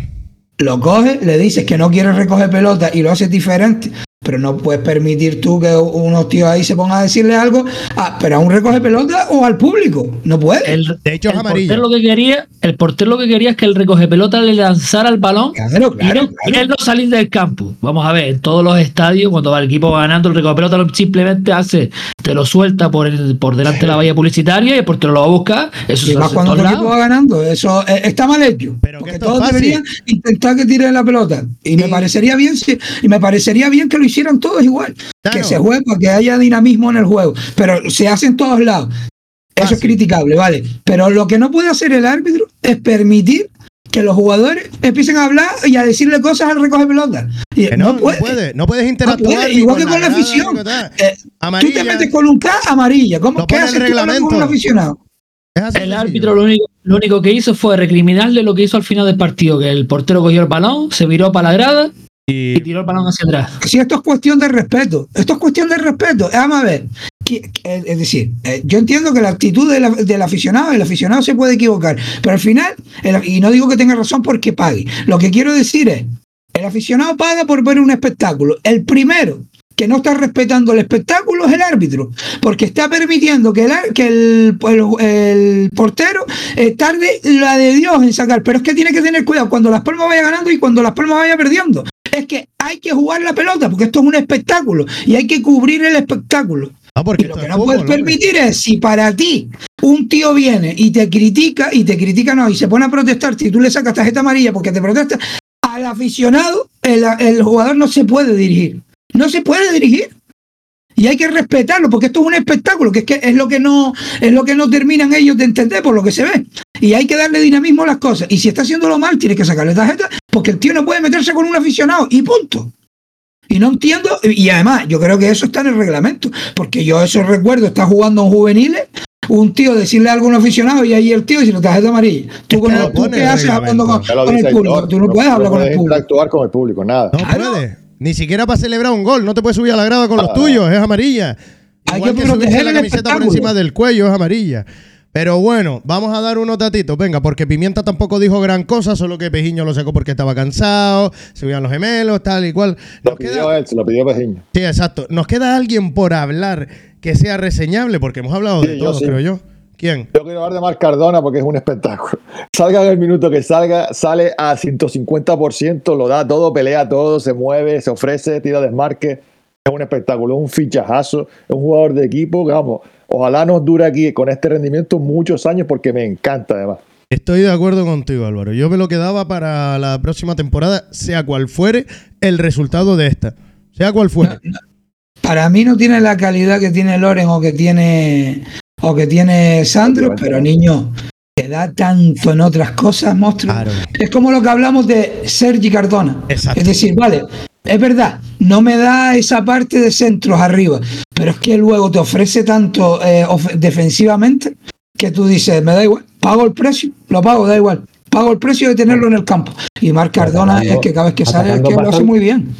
Atacando es bastante bueno, lo que pasa que le falta ese, ese toquito final, ese pase último, ¿me entiendes? Pero atacando, hombre, mucho mejor que Ale Suárez, que tiene, son de otro, otro estilo de juego, pero atacando eh, se combina bastante bien, eh, sube, pero eso, le falta centrar, centrar. A- Ale Suárez cada vez se, se suma más arriba, ¿eh? Cada partido se le ve como que se suma más al, Gran al pase ataque. de Ale Suárez a Marvin, gran pase de Ale Suárez También. a Marvin, sí señor, ¿eh? del gol. Hombre, mira, estoy leyendo en tinta amarilla, que lo acabo de ver porque se me fue el ratón y mira, vino para bien, porque dice que Álvaro Valles está a 5 minutos de una marca legendaria, que lleva 40 490 minutos con la portería a cero y eh, la marca legendaria de Manolo López en el playoff de 1996 es de 495 minutos con la portería a cero, hasta que llegó hasta la liguilla de, de segunda A. O sea que Sikovic también la tiene en 564 minutos con la portería a cero. Así que veremos en qué queda. Pero si logra superar 5 minutos más, pues ya superaría a Manolo López. Y con muchísimos minutos más, hasta 565 tendría que conseguir para superar a Seko Sikovic. O sea que, oye, Álvaro Valles también está marcando récord esta temporada, ¿eh? Ojito con él. Señor, está bueno el dato de tinta amarilla. Oye, por cierto, te voy a dar unos datitos rápidos del partido para que te quedes con cómo fue la vaina y seguimos avanzando. Posesión de pelota, 78 a 22 para la Unión Deportiva. Tiros totales, 21 de la Unión Deportiva Las Palmas, 1 de la Ponferradina. Y fue en la primera parte de la Ponferradina. Eh, Que a lo mejor no fuera juego. y a lo mejor fuera- nueve. Exacto.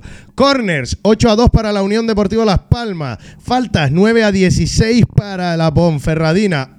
Tarjetas amarillas, iba a decir cards, como lo estoy leyendo en inglés. Tarjetas amarillas, 1 a 3 para la Ponferradina. Roja, 0 a 1 para la Ponferradina. Y luego los pases, 677 de la Unión Deportiva, 194 de la Ponferradina, para que lo vaya flipando un poco. Es una pasada, es una pasada. Esto es, esto es una locura. La Unión Deportiva Las Palmas sigue líder con 56 puntos, 54 el Levante segundo, 53 el Alavés tercero, 53 el Eibar cuarto, 49 el Granada que va quinto y 47 el Albacete en el playoff. Digo 49 el Granada porque creo que va a empate a cero. Ustedes corríjame si me equivoco. Contra el. Málaga. Exacto. Pues chiquillos, eh, vayan pensando quién fue el mejor del partido mientras yo les digo el plan de trabajo semanal de la Unión Deportiva Las Palmas y luego damos los datos de estos dos tercios porque son una pasada. ¿Qué va a hacer? Vayan pensando el mejor del partido y vayan poniéndolo también en los chats, en el de Twitch y en el de YouTube. ¿Qué, va a hacer la Unión Deportiva Las Palmas esta semana? Pues miren, la Unión Deportiva Las Palmas no descansa esta semana porque tuvieron entrenamiento esta mañana a las 10 y media en la Ciudad Deportiva. Martes y miércoles también están en Barranco Seco a las 11 de la mañana entrenando. Viajan a Barcelona para entrenar en- la ciudad deportiva Joan Gamper a las 11 el jueves. Es decir, el miércoles viajan a Barcelona. Luego me la juego a que van a coger una guagua para irse hasta Andorra el mismo jueves para jugar el viernes a las 8 de la tarde, hora canaria, en el Estadio Nacional de Andorra. Ya, ya lo saben que vamos a Andorra. Posiblemente a menos 10, a menos 11 grados. El Hay que hablar, Aitor, perdona, hay que hablar una vez más de la lamentable eh, organización de la Liga de Fútbol Fatal, Profesional. fatal. Que es ¿Cómo lamentable que la ser? juegue Claro. a las 8, acaba a las 8 un domingo y juegue el viernes en el otro punto del cardinal de la península. De la que liga. encima no hay vuelo directo. Tenemos que coger un buen. eh, No, no, los dos tío. equipos más lejanos de la liga. O sea, los dos equipos, Pues. pam, pam, norte y sur, tal cual. Con cinco días de descanso. Que Claro, es lamentable. acuérdate que Santa Cruz está un poquito por encima de la ciudad nuestra, entonces somos los dos puntos más lejanos de la liga. Eh, Lamentable. pues eso, fíjense que la Unión Deportiva Las Palmas no va a tener descanso esta semana, miren el gráfico. Lunes, martes y miércoles y jueves entrenamiento, viajan el miércoles para Barcelona, Guaguita dos horitas y pico hasta Andorra a pasar frío, sábado vuelven y el domingo otra vez entrenamiento. O sea, que es una locura. Es una maldita locura. Así te lo digo. Chiquillos, ¿quién fue el mejor del partido? Venga, Jose, dale caña. ¿Quién fue el mejor del partido para ti? Tengo entre Sandro y Marvin. Pues. Se lo voy a dar a Sandro porque el pobre, con todo el rollo que lleva, a Sandro. A Sandro, vale. Francisco, ¿a quién va? Aunque sea injusto para el resto, vamos a dárselo a Sandro por lo que hizo. Muy bien. Manu, Sandro. Robert. Moleiro. Muy bien, eso se aprieta. Álvaro. Pejiño. Vale, ahí el disco, el díscolo. Venga, fiesta. Pues nada, gana Sandro. ¿Les dejo un tiempito más? Nada, gana Sandro porque ya pone yo el P. Sandro, Sandro, eh, Moleiro, Moleiros, Alberto, tal. O sea que gana Sandro, Sandro que se lleva su primero, si, mal no, me- si no me equivoco, ¿eh? Claro, sí, sí que no tenía ni Así que sí, sí, así que Sandro se lleva su primer trofeito al mejor del partido. Ya saben que vamos a entregar nosotros, nos inventaremos una copita, le iremos a buscar trofeoscanarias.com o alguna web de estas que haya por ahí, una página, ¿no? Una de estas físicas, y haremos un trofeito del Podcast Faro. Vayan pensando diseños para entregarlo a final de un farito, ¿no? Un farito. O un micro con forma de faro, o un faro con forma de micro, o una cosa rara, yo qué sé. yo qué sé. Bueno, creo que no se me olvida nada, solo que la porra no la atinó nadie y la jornada 29 ya les dije cómo quedó. Así que mis hijitos, vamos a darle unos datitos sobre la Unión Deportiva Las Palmas, porque en Twitter info-dlp, si no me equivoco, hice una comparativa entre las primeras ocho partidos de la primera vuelta y esta segunda vuelta. Siempre me ha hecho gracia que llamemos primera y segunda vuelta estas cosas, cuando es ida y vuelta, ¿no? Pero bueno. Estadísticas, fíjense, en la primera vuelta 16 de 24 puntos, ¿vale? De 24 puntos posibles en estos 8 partidos, la Unión Deportiva Las Palmas consiguió en la primera vuelta 16, en esta 18. 4 victorias, 5 victorias. 4 empates, 3 empates. 0 derrotas, 0 derrotas. En goles, 13 goles a favor, 11 en la segunda vuelta. 4 goles en contra, 3 goles en contra en la segunda vuelta. Fíjense que son muy parejas, con la diferencia nada más de esa victoria. O sea, y te voy a dar unos datos que te van a dejar loco y que te vas a meter el silbidito por donde yo te diga del equipo este. Porque tienes que estar contento, no, tenemos que estar tirando voladores. Y te voy a explicar por qué. Las cinco últimas jornadas la Unión Deportiva ha sido líder de esta segunda división. Desde la jornada 17 como local frente al Tenerife, la Unión Deportiva Las Palmas siempre ha estado en puestos de ascenso directo. Primero o segundo. Desde la jornada 17. Además, llevamos 13 jornadas consecutivas ahí, luchando. No, perdón, en ascenso directo desde la jornada 17, primero, segundo, tercero. Y llevamos 13 jornadas consecutivas, primero o segundo. O sea, llevamos 13 jornadas consecutivas en ascenso directo entre los dos primeros. Y yo, eh, los últimos 10 partidos sin perder. Llevamos 10 partidos sin perder. Llevamos 24 puntos de 30 posibles. Para que se hagan una idea. Solo llevamos una derrota en los últimos 16 partidos. Llevamos desde la jornada 3 entre los tres primeros.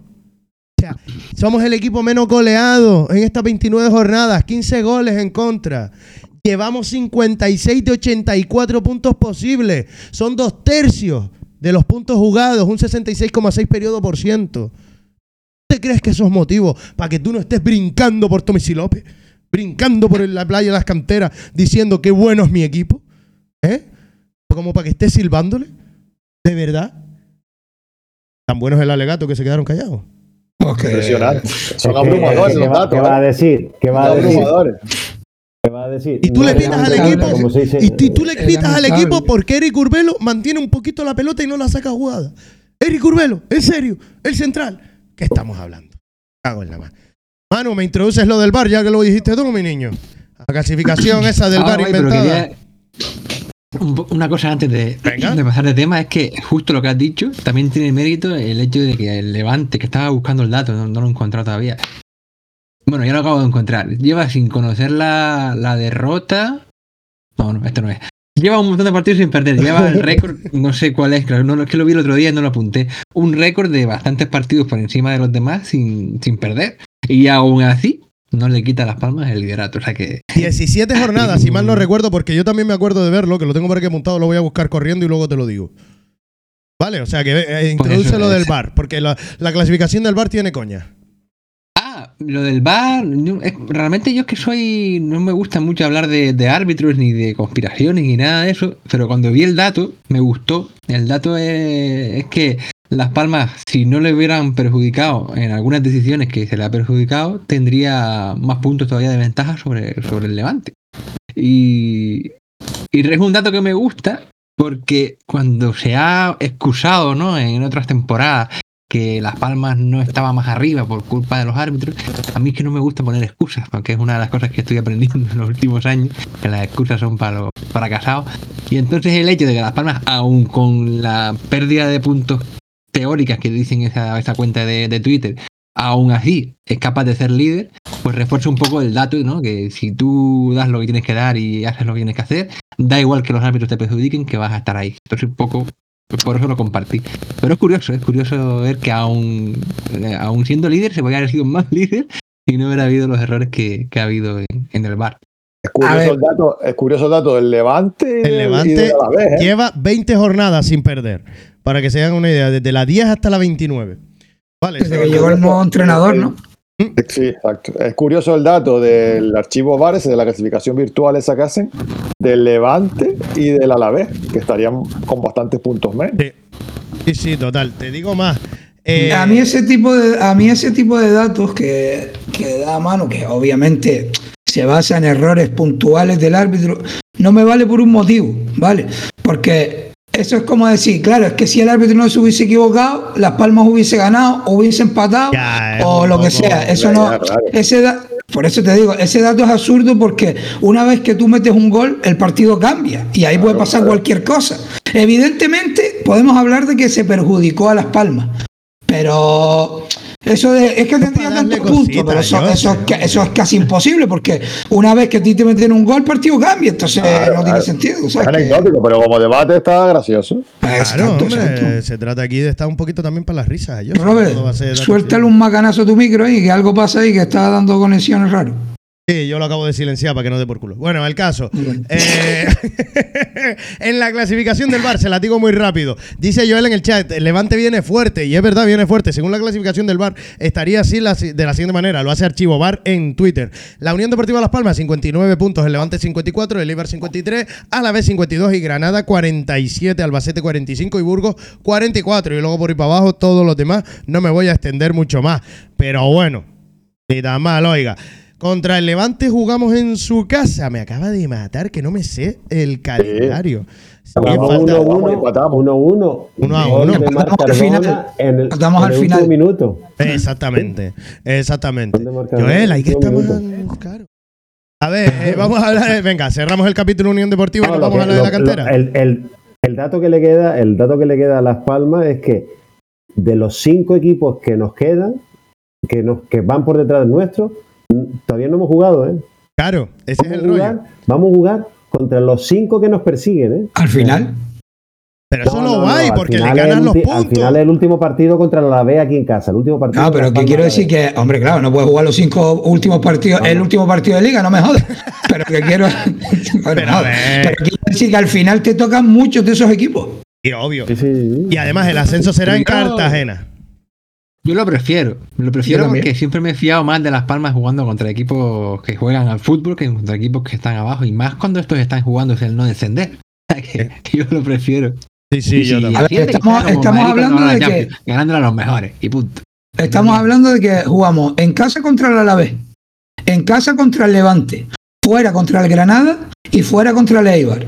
El único que me deja loco es el el del. Granada porque es el mejor equipo en casa. Albacete también.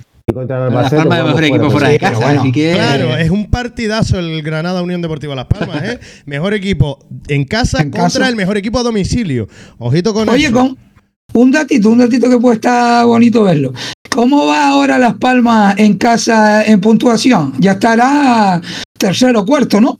¿Cómo? Es decir, ya será uno de los mejores locales. Te lo digo rápidamente mientras leo el chat y así busco la estadística. Mira, eh, Joel, después del Tenerife se vienen los cinco partidos seguidos contra los de arriba, si no estoy confundido.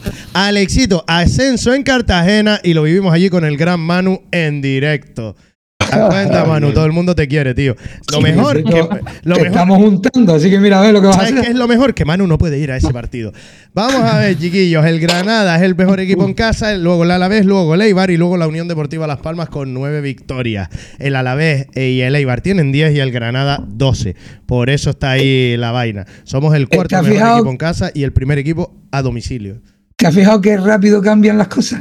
Sí. Sí, sí, porque Hace éramos poquito éramos el 12 por lo No, menos, no, o el noveno, el 11. noveno. El noveno éramos. Pues mira, mira, ¿dónde estamos ya? ¿En El qué cuarto. número? Y espérate a ver dónde acabamos. Espérate a ver dónde acabamos. Señor. Oye, vamos a hablar de la cantera, por fin que ya toca también los chiquillos, porque los partidos fueron guapos. Yo les dije que había un domingo súper chayón para disfrutar de la Unión Deportiva Las Palmas. A yo y yo nos lo Te lo pegamos. mandaste, ¿eh? Te lo mandaste. Nos lo pegamos, a yo y yo nos lo pegamos. A las 11 de la mañana estuvimos en el anexo. A la una y media continuamos viendo al juvenil. Nos fuimos en el descanso a Jose. Vamos a ser honestos, porque ellos ya estaban. era, Era espectacular. Exactamente, y a Las Palmas C no pudimos ir porque estábamos grabando el palique mientras jugaba Las Palmas C en Agaete el viernes. Así que como ya los tienes aquí arriba, encima de ellos y del profesor, yo te cuento cómo quedaron los equipos de cantera de la Unión Deportiva Las Palmas. Las Palmas Atlético contra el Mensajero, el que era líder de la tercera RFES Grupo Canario. Ganó la Unión Deportiva Las Palmas Atlético 2 a 0 al Mensajero en un partidito chiquitito que es que yo te digo que lo controló de principio a fin. Lo malo es que no metemos el jodido. Fue un meneo, fue un meneo. Pero no. ¿Suena eso? ¿no? ¿No te suena ¿Eh? eso? ¿No te suena eso? ¿El qué? ¿El meneo? Y, y el no de gol. controlar y no meter gol. Claro, como el grande, tío. Fue una cosa de loco. Venía, venía, venía y no metimos el gol. Pero al final se consiguió meter esos dos golitos.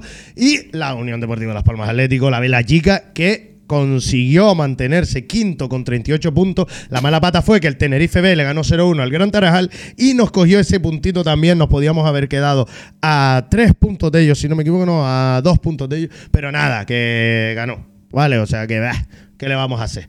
¿Qué vamos a hacer? Tampoco, a cuatro puntos, mejor dicho, tampoco nos vamos a volver locos. Las Palmas Atlético Lo siguen la pelea. importante es que Las Palmas. Atlético siga ganando. Exacto, y ya está en la senda porque lleva dos ganados, dos empates y uno ganado. Con lo cual ni tan mal, está en la senda, está ahí ahí. Va ganando, va ganando no, va, eh, ¿cómo se llama? El primero va líder el San. Fernando con 43 puntos, el Mensajero segundo, el Santa Brígida 41, tercero el San Mateo, Panadería Pulido 40, cuarto Las Palmas Atlético 38, quinto marcando el final del playoff. Y lo quito lo que hizo Las Palmas Atlético porque al meterle dos al Mensa, pues reventamos la clasificación y conseguimos que eso se apriete un poquito más porque no se escapó el, el mensajero, con lo cual ahí ya se los acabo de decir, ustedes lo acaban de escuchar, cómo está de apretadita esa liguilla, Las Palmas Atlético tiene que estar ahí en la lucha, tío, como, como mínimo en la liguilla, tiene que estar en la lucha. Las Palmas C, como les decía, se quitó la espinita, ganó 0-4 en el Valle, en Agaete. Oye, menos mal, el Agaete era el único equipo que había ganado Las Palmas en el anexo. Y mira, pumba, 0-4 el viernes. Maravilloso. Y sigue líder, eh, 12 puntos por encima del San Bartolomé, que sigue segundo. Las Palmas C es líder indiscutible de la regional Grupo 1, tío. Eh, de preferente Grupo 1, mejor dicho. Es, es el líder indiscutible. Es una cosa, lo de Las Palmas C también. ¿Qué tal? Oye, ¿Qué? No- un apunte que nos hicimos, el otro- aquí nos quejábamos todo el rato de que no tenía sentido que Pau, Fer- eh, Pau el de... Ah, sí, el de Las Palmas Atlético, dilo, dilo. Ese, ese apunte no, no lo dijimos. Eh, aquí nos decíamos, vamos a ver, ¿cómo puede ser que Pau y este y, y Saliu Y vayan a hacer la pretemporada con las palmas grandes y después lo tengan en las palmas C? A ver, súbelo a las palmas Atlético, que tenga partido, porque si tienen progresión, si tienen proyección, pues eh, eh, son jugadores interesantes. Estaban jugando las palmas C en ese momento. Pues gracias a Dios, alguien habrá pensado ahí dentro y tanto Pau como salió ya están jugando en, las palmas, Atlético. en las palmas Atlético. Qué casualidad que desde que ellos están, las palmas ha ido cogiendo cada vez una mejor dinámica. Y encima tiene todo el sentido del mundo porque eh, fue, fueron jugadores que tuvo. Ah, no, porque estaban en el juvenil. No, iban a decir, iba a decir que el entrenador los había tenido, pero no, no, estaban en el juvenil. De No, hecho, callo, Uno de los goles fue de. Pau. Uno de los los goles fue de Pau. ¿Sabes? Para que lo veas. Y Sí. salió por la derecha, que le falta un poco de deporte, pero necesita eso, necesita minutos para venirse arriba. Saliu tiene un problema que es que no se lo cree. Sí, porque Se tiene- nota que no se lo cree. Sí, Vamos a ver, con la velocidad que tiene y el deporte que tiene, lo, bueno, lo primero que hay que ense- lo primero que hay que decirle, no enseñarle, porque no sé hasta dónde está, es, chacho, el balón está botando y él corre con el balón botando, baja el balón, querido, y a partir de ahí empieza a correr. Porque es muy rápido y tienes que tener el balón, el balón en el suelo. Pero es que lo hizo por lo menos tres o cuatro veces, que a mí me tenía desesperado, pero después cuando se pone a correr, niño, es que no lo para y después tiene deporte. Claro.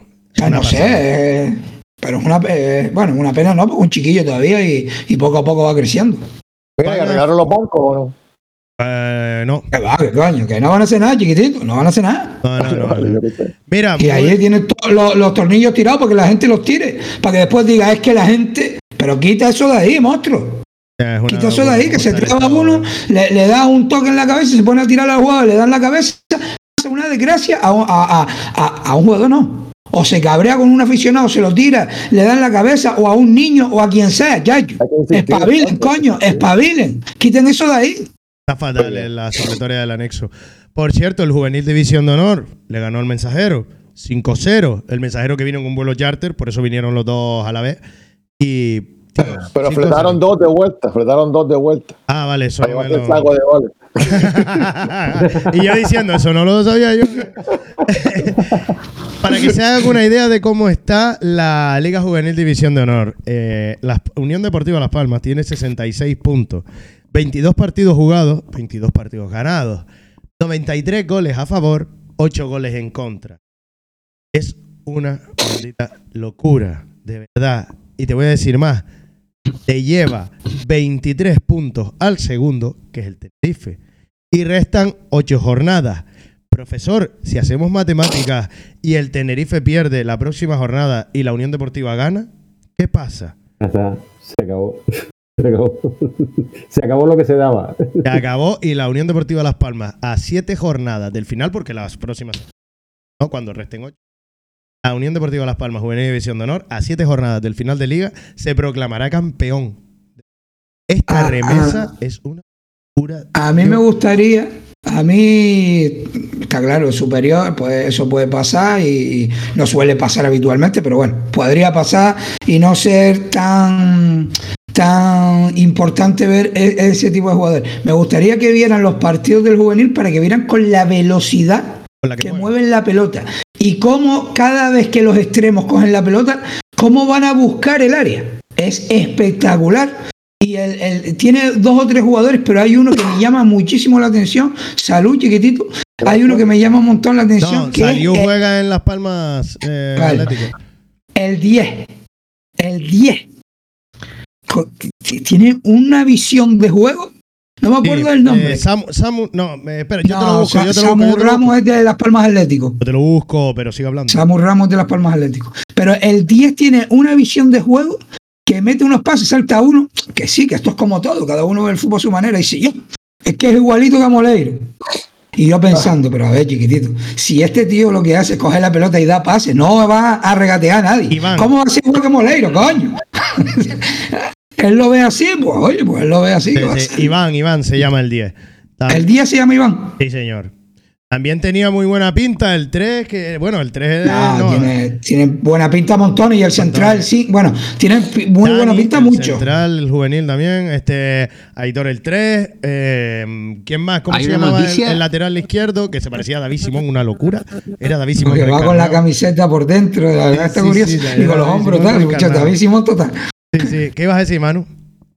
Que hay una noticia del diario Sport, que creo que era de esta semana, que estaba diciendo que el Barça se había fijado en, en Elías, creo que se llama, el- uno de los delanteros de- del juvenil. O sea que Ah, están hay un delan- los catalanes ya ahí pescando. Eh, justo nos lo dicen por el Romero. chat también. Elías, sí, señor, el 9. Hay uno rubio. Mira quién es el 9. El 9 quién era Elías. Elías, Elías, Elías.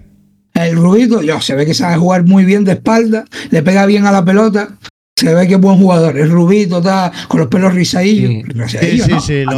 sí. Lo, lo- les voy a poner la imagen para que lo conozcan a, a los de. No, no, no lo enseñes de- mucho, joder, no lo enseñes mucho. Vale, pues no pongo la imagen. Se quedaron sin saber quién es. Ya está. No, que no. Ah, vale, vale. Si a mí Javi me dijo que se ponía hoy el podcast, déjate de rollo. A ver. Sí, sí, sí. sí. pues ahí están. Bueno, y ahí están, de hecho, Iván y este. mm, Lo diré mañana, lo acabamos de nombrar y ya no me acuerdo porque estoy pensando en lo siguiente. El Y Elías, Elías. Y Elías. Y dice Joel, ¿qué somos? ¿La cantera del Barça ahora o qué? No. No. Eh, cuidado cuidado No. con Xavi que está todo loco perdido. No, nunca. Parece la época del Depor. No, no mentes la época que ya del sin Depor. Pedri no le gana a nadie. Uf, ya me caso. Quita, cuidado, quita, ¿eh? es churrer, es churrer, es churrer, quita para allá. Luego pondrán la, la foto ahí, como hacen a gente, foto de, de Pedri, ¿no? La masía. Canterano. A tomar por culo. Canterano, canterano.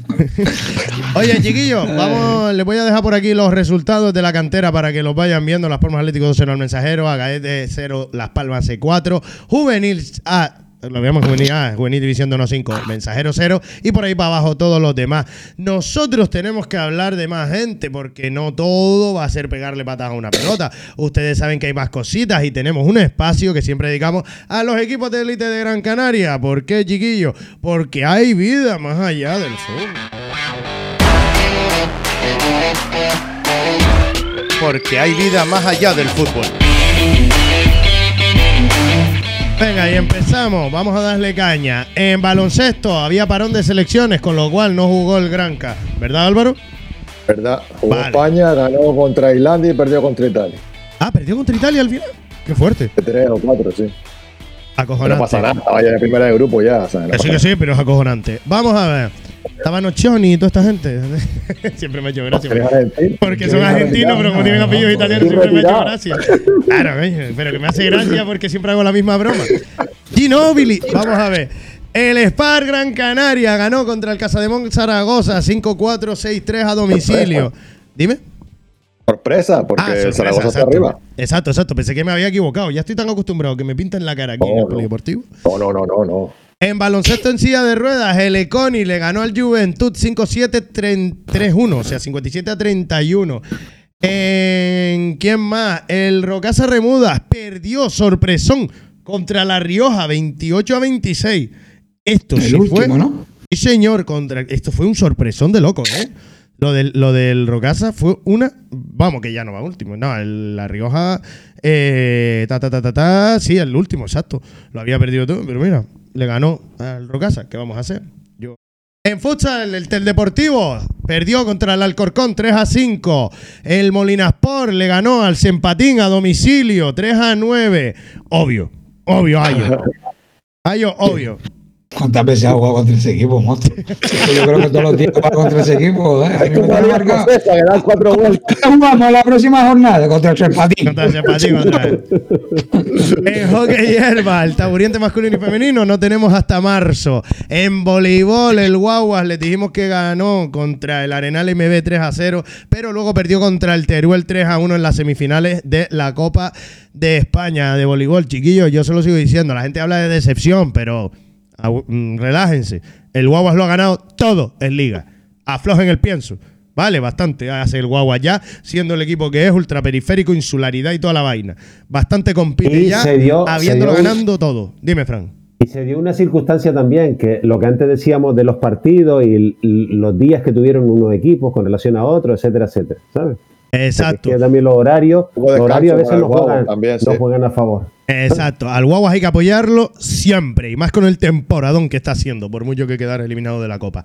El Club El problema, que. ¿Qué? el problema que yo le veo a esto es que al final ese equipo se ha hecho para ganar títulos. Porque se está ya, poniendo mucha. pa- Ya, yo, Pero pero. espérate, hombre. bueno. Espera, espera. Si yo no digo que, que no haya que apoyarlo, claro que hay que apoyarlo. Pero se ha hecho para ganar títulos. Y si ese equipo no gana títulos, y, y- y digo yo, digo yo, y no recibe dinero de ganar los títulos, se le puede empezar a complicar. Sí, sí, vamos a decirlo con la boca chica. Fraca. Pero bueno, a ver, con la boca chica, porque eh, cuenta mucho la insularidad. Si, estuviéramos en Murcia, por ejemplo, que podríamos ir en Guagua, a todos lados cambiaba la película. Pero la insularidad y la ultraperiferia cuenta mucho. Me encanta que Manu se venga arriba con el micro silenciado, porque nadie lo oye. Venga, dilo. Digo, y nave, que ha llegado el ave a Murcia, aquí se pone súper rápido de Madrid. Ah, tú ves. Dos horas y pico, ¿eh? Murcia soterrada. El Club Voleibol Gran Canaria le ganó al San Cugat 3 a 0. El sigue líder, ¿eh? El Zaire le ganó a la Barca Menorca 3 a 2 y el Heidelberg perdió frente al Socuellamos. ¿Qué le vamos a hacer? Así que chiquillos, con esto y un bizcocho, yo creo que ya son horas de irnos a hablar de lo del derby y meter el cholazo. Y recordarte las próximas jornadas porque tenemos hasta la jornada 33, así que me van a permitir que yo, después de echarle toda esta retaíla, meta 30 segunditos de musiquita para poder coger aire y encaramos la recta final del programa. Escucha el podcast Faro donde y cuando quieras. Búscanos en tu plataforma de música favorita: iBox, Spotify, Pocket Cast, Google Podcast, Deezer, Spreaker y muchas más. Busca Podcast Faro y suscríbete. Escucha el podcast del Faro Amarillo, la mejor tertulia de la afición amarilla. El Faro.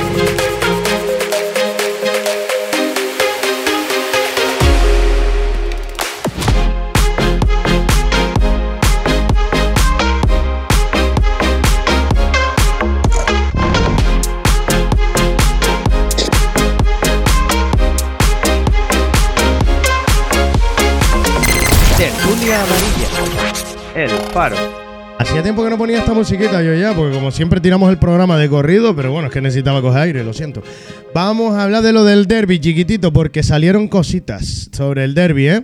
Y yo necesitaba que me lo explicaran, porque estaban hablando, por aquí lo tengo, en Cope Tenerife puede ser que salió la noticia. Flipando yo, ¿no? Juanjo Ramos, creo que es un... Juanjo. Sí, un... ¿Cómo se llama? Él dice Juanjo, que... un periodista de Tenerife, sí. Eso, periodista media, según él, ¿vale? Que Nos oímos doble, Aitor. Ah, perdona. Pues el. Vale, eh, tranquilo, ¿eh? Relájate. Ah, coño. Vale. Juanjo Ramos, junta letras, cantagoles, periodista a medias, presenta Cope- Deportes Cope Tenerife. Eso es lo que pone en su video de Twitter. Información sobre el derby. Y los que se quedaron hasta el final del programa se van a enterar. Información sobre el derby. El Club Deportivo Tenerife oficial entregará a la Unión Deportiva Las Palmas 2.500 entradas. No, es broma. Entregará 2.500 el mismo número de entradas que recibió en la primera vuelta. 700 se descarta el porcentaje de aforo como alternativa. Eso es lo que dice este señor. Y lo corrobora eh, la gente de Radio Marca Gran Canaria. ¿Qué les Bueno. parece la noticia? 700 entradas. Y ahora te Esperado. desgloso. Ahora te la desgloso. Primero, el montante. Esperado. Pues, para mí, para mí, chapó por el Tenerife. Chapó ¿En por el Tenerife porque, chapó por el Tenerife porque, por el criterio de lo que había pasado aquí, ellos podían haber cogido y decir, vale, tú me diste este porcentaje, yo te voy a dar el mismo porcentaje para Gran Canaria. Y nos van a dar lo que nos dan siempre. Entonces, chapó por el Tenerife porque yo esperaba que nos dieran 400, 350. Era lo que yo esperaba. Chapó por ellos porque no, no la verdad que en este, en esto solo tengo que decir que lo han hecho de puta madre. Porque no, no, no han, no han venido y han dicho, como les dieron poca, como nos dieron poca, vamos a joderlos también. Y no. La verdad que chapó por de ellos. De hecho, Nosotros- lo- Dale, la dale, Manu. afición, la afición de Tenerife en el tweet ese que yo quejando. le compartí a Aitor está indignada. Claro. Pues yo también pienso como tú que el Tenerife podía haber hecho Pero, perfectamente pero ¿de qué, y no lo ha hecho. ¿de qué se quejan?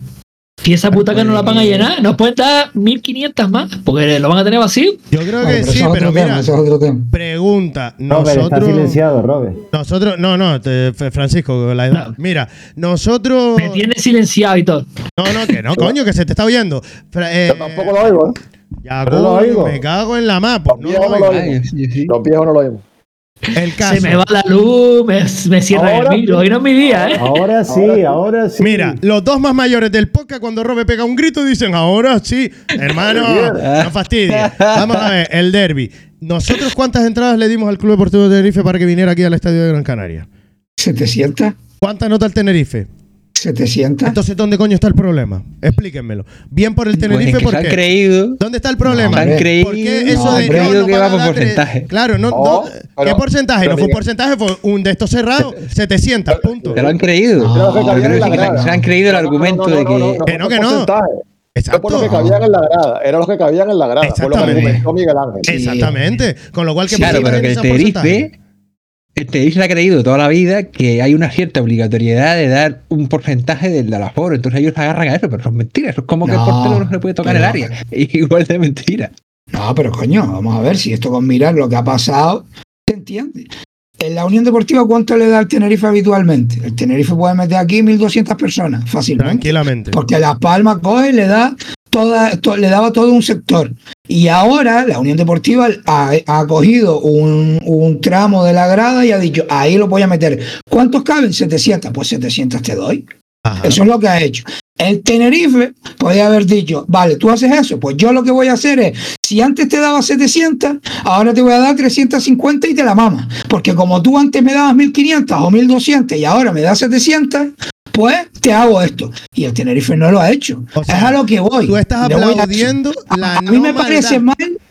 ¿Cómo? Tú estás aplaudiendo la no maldad del Tenerife. No, lo que estoy aplaudiendo es que no hayan dicho, porque podían haber cogido y decir, yo te doy un porcentaje del aforo y ahora te voy a dar yo el mismo en mi estadio. Lo podían haber hecho por el ¿Qué criterio. porcentaje? ¿Por qué hablas A de ver, pero, porcentaje? yo no te estoy diciendo que tú estés de acuerdo conmigo, yo te estoy diciendo cuál es mi criterio. No criterio. El porcentaje no se ha gritado. No se Es que no se ha mencionado nunca.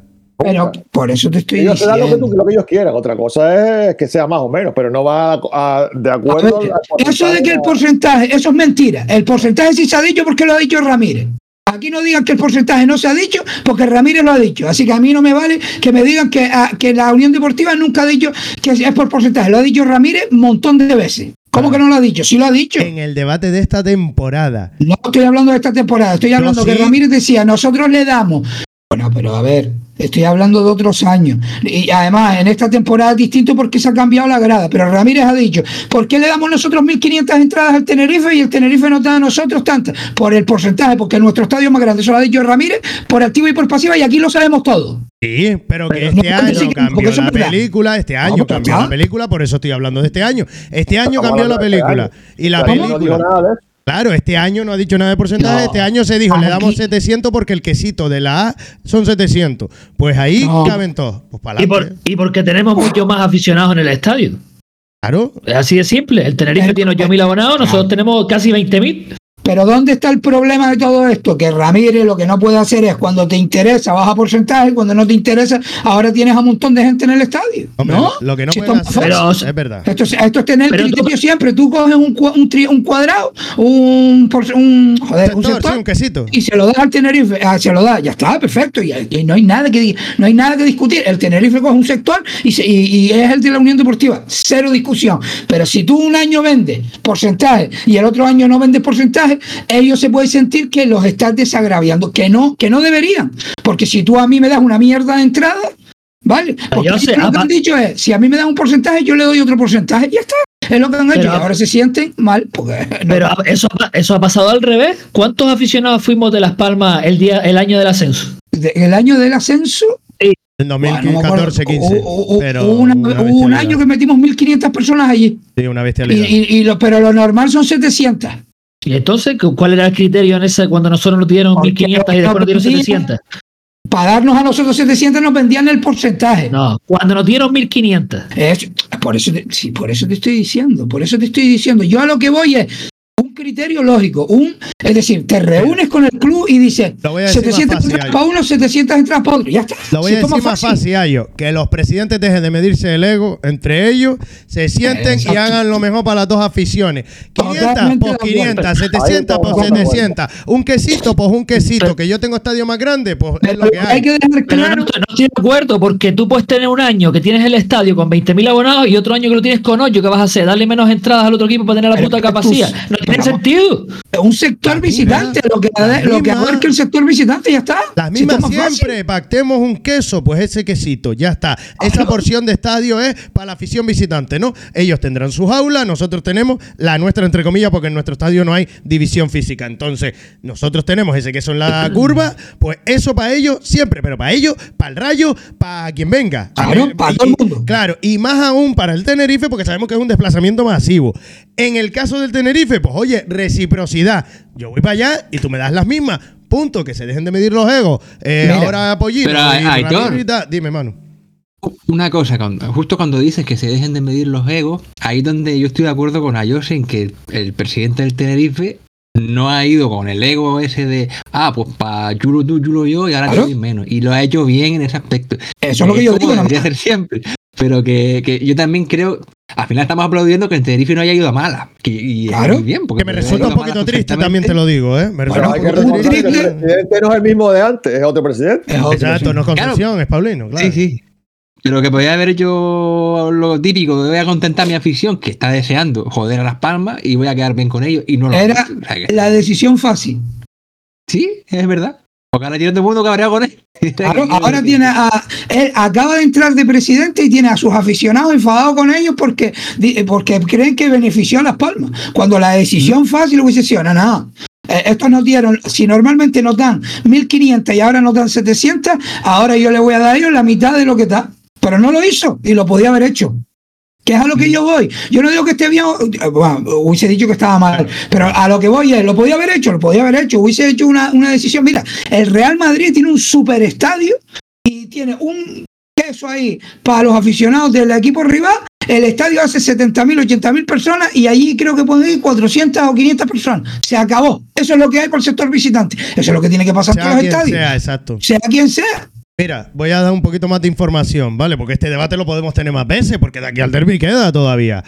Cuatro, eh, como bien dice Joel en el chat, de esas 700 entradas que el Tenerife va a dar a la Unión Deportiva Las Palmas, 400 irán a las Peñas, es decir, a la Federación de Peñas, y 300 No, para, para, para, para, para. al revés. Estaba mal el dato, es al revés. Son 300 para la Federación de Peñas y 400 Exacto. para el público general, vamos a llamarlo, ¿no? El público no peñista, o sea, Sí. la afición que no es peñista. A mí lo de público me pone de los nervios.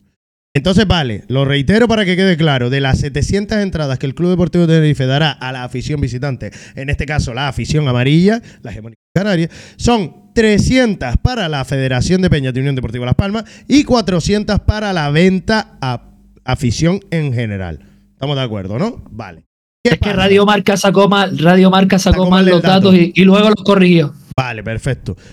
Pues vamos a ello. ¿Qué pasa? Sobre las entradas para el Tenerife están fastidiadas. Vamos a decir por qué. Porque el Tenerife acaba de sacar unas promociones súper locas para intentar que la gente vaya al derby. Acuérdense que el Tenerife se enfrenta contra el Eibar y luego contra nosotros en su estadio. Es decir, eh, vamos a ver cómo es el rollo, ¿vale? Lo tengo por aquí. Obviamente puse el modo lectura porque yo no voy a poner la página del Club Deportivo de Tenerife en este podcast. A ver, entradas para el público general. Sí, tengo el modo lectura activado para que Pero se son vea tus hermanos, pero son tus hermanos. Acuérdate que lo dijiste antes, que eran tus hermanos y los defendías y tal. los chicharreros, no el Club Deportivo de Tenerife. Mira, de hecho, mírala ahí y ya la quito de nuevo para que se vea que era verdad. Mira, entradas para el público general, Club Deportivo de Tenerife, Eibar. Uno de los fareros me hizo aquí unos apuntes que dice. Primero entra con el Ei- contra el Eibar. Segundo, los abonados no pagarán. Tercero, hay un pack de partidos que el Tenerife pone tanto para el Eibar como para eh, la Unión Deportiva Las Palmas. Pack dos partidos, Tenerife Eibar y Tenerife Unión Deportiva, que los ponen por 35 pavos y Pero tal. o entiendo sea, un- entonces, perdona, Héctor, entiendo que no es día del club contra Las Palmas entonces. no, no es día del club, pero cada, cada abonado puede llevar hasta dos personas. o sea, al contrario, ¿sabes? Sí, sí, sí, sí. Al contrario, es decir, cada abonado puede llevar a dos personas, puede conseguir dos entradas. Lo Y, que pasa es eh, que ustedes, ustedes no están entendiendo la promoción. Bueno, ver, dímela tú y luego, explícanos, El ver. del club, cuando termine, quien no haya comprado se le abre la venta al público general. Es decir, que si tú eres abonado de Unión Deportiva Las Palmas, a menos que tengas un colega abonado del Tenerife, no vas a poder comprar entrada para el derby hasta la última de la última de la última remesa. O sea, cuando se terminen las entradas normales, cuando se terminen las entradas del pack y cuando se terminen las entradas del partido en sí, para los abonados acompañantes, para los acompañantes de abonados. Para que te hagas una idea, a yo sé. Ustedes no entienden la promoción, es día del club, porque para que Tenerife vaya la gente a- al fútbol y el club se sienta respaldado, o la regala o no va ni Dios. Entonces, ahora más o menos eh, la entienden ahora, ya la Si van los cogieron. Reyes Magos, si van los Reyes Magos, sí. Pero ojo, ojo, son mis hermanos. No, no, ¿Sabes lo que te mira, y te voy a decir una cosa, te voy a decir una cosa, para que tú veas qué diferente es la ¿Qué está vaina. pasando, Ayo? Entre en el, llega el jueves 16 de marzo, quedan entradas disponibles a la venta, supóntelo. O sea, tienes que esperar hasta el 16 de marzo para ver si hay entradas disponibles. Imagínate, llega el jueves 16 de marzo, quedan entradas disponibles a la venta y las podrías adquirir a estos precios. Mira los precios, hermano, porque son una maldita locura. Adultos, Popular 50, Herradura 60, San Sebastián 70 y Tribuna 85. O sea, ¿qué se fumó esta gente, loco? Le llegó, un- le llegó algo al puerto allí, que shushu, qué bueno Morocco, ¿sabes lo que te digo? O sea, cuenta 60 y 70 euros. ¿Están locos o qué? ¿No son por los dos partidos o por uno? No, no, para el derby, para el público Claro, hombre. general. No, no están locos. Lo que están haciendo es, te regalo la entrada a ti, aficionado del Tenerife, para que vayas a ver al Tenerife y pongo este precio para que el que vaya, el que venga de Gran Canaria y quiera ir al partido lo pague ese precio. Eso es lo que están haciendo. Vale. O sea, si la pones a 35 euros un pack y el otro te lo ponen a 70 euros el partido de Las Palmas, ¿qué te está haciendo? ¿A quién le está poniendo el precio prohibitivo? ¿Al de la Unión Deportiva? El acompañante de abonado son 40, 50, 60, 80. Porque te Pero que no, hombre, lo que te está haciendo es que tú la compres antes. Ya, para que compres claro, el para que pack, ya, para que ya tengan abierto. Ya, ya, ya, ya, Claro. ya. Mira, Eso Alexito en el chat, haciendo. como no llenen en el derby con esas promociones, ya es para hacérselo mirar. Pues sí, mi niñito. Pues sí, pues sí, ya es para hacérselo mirar.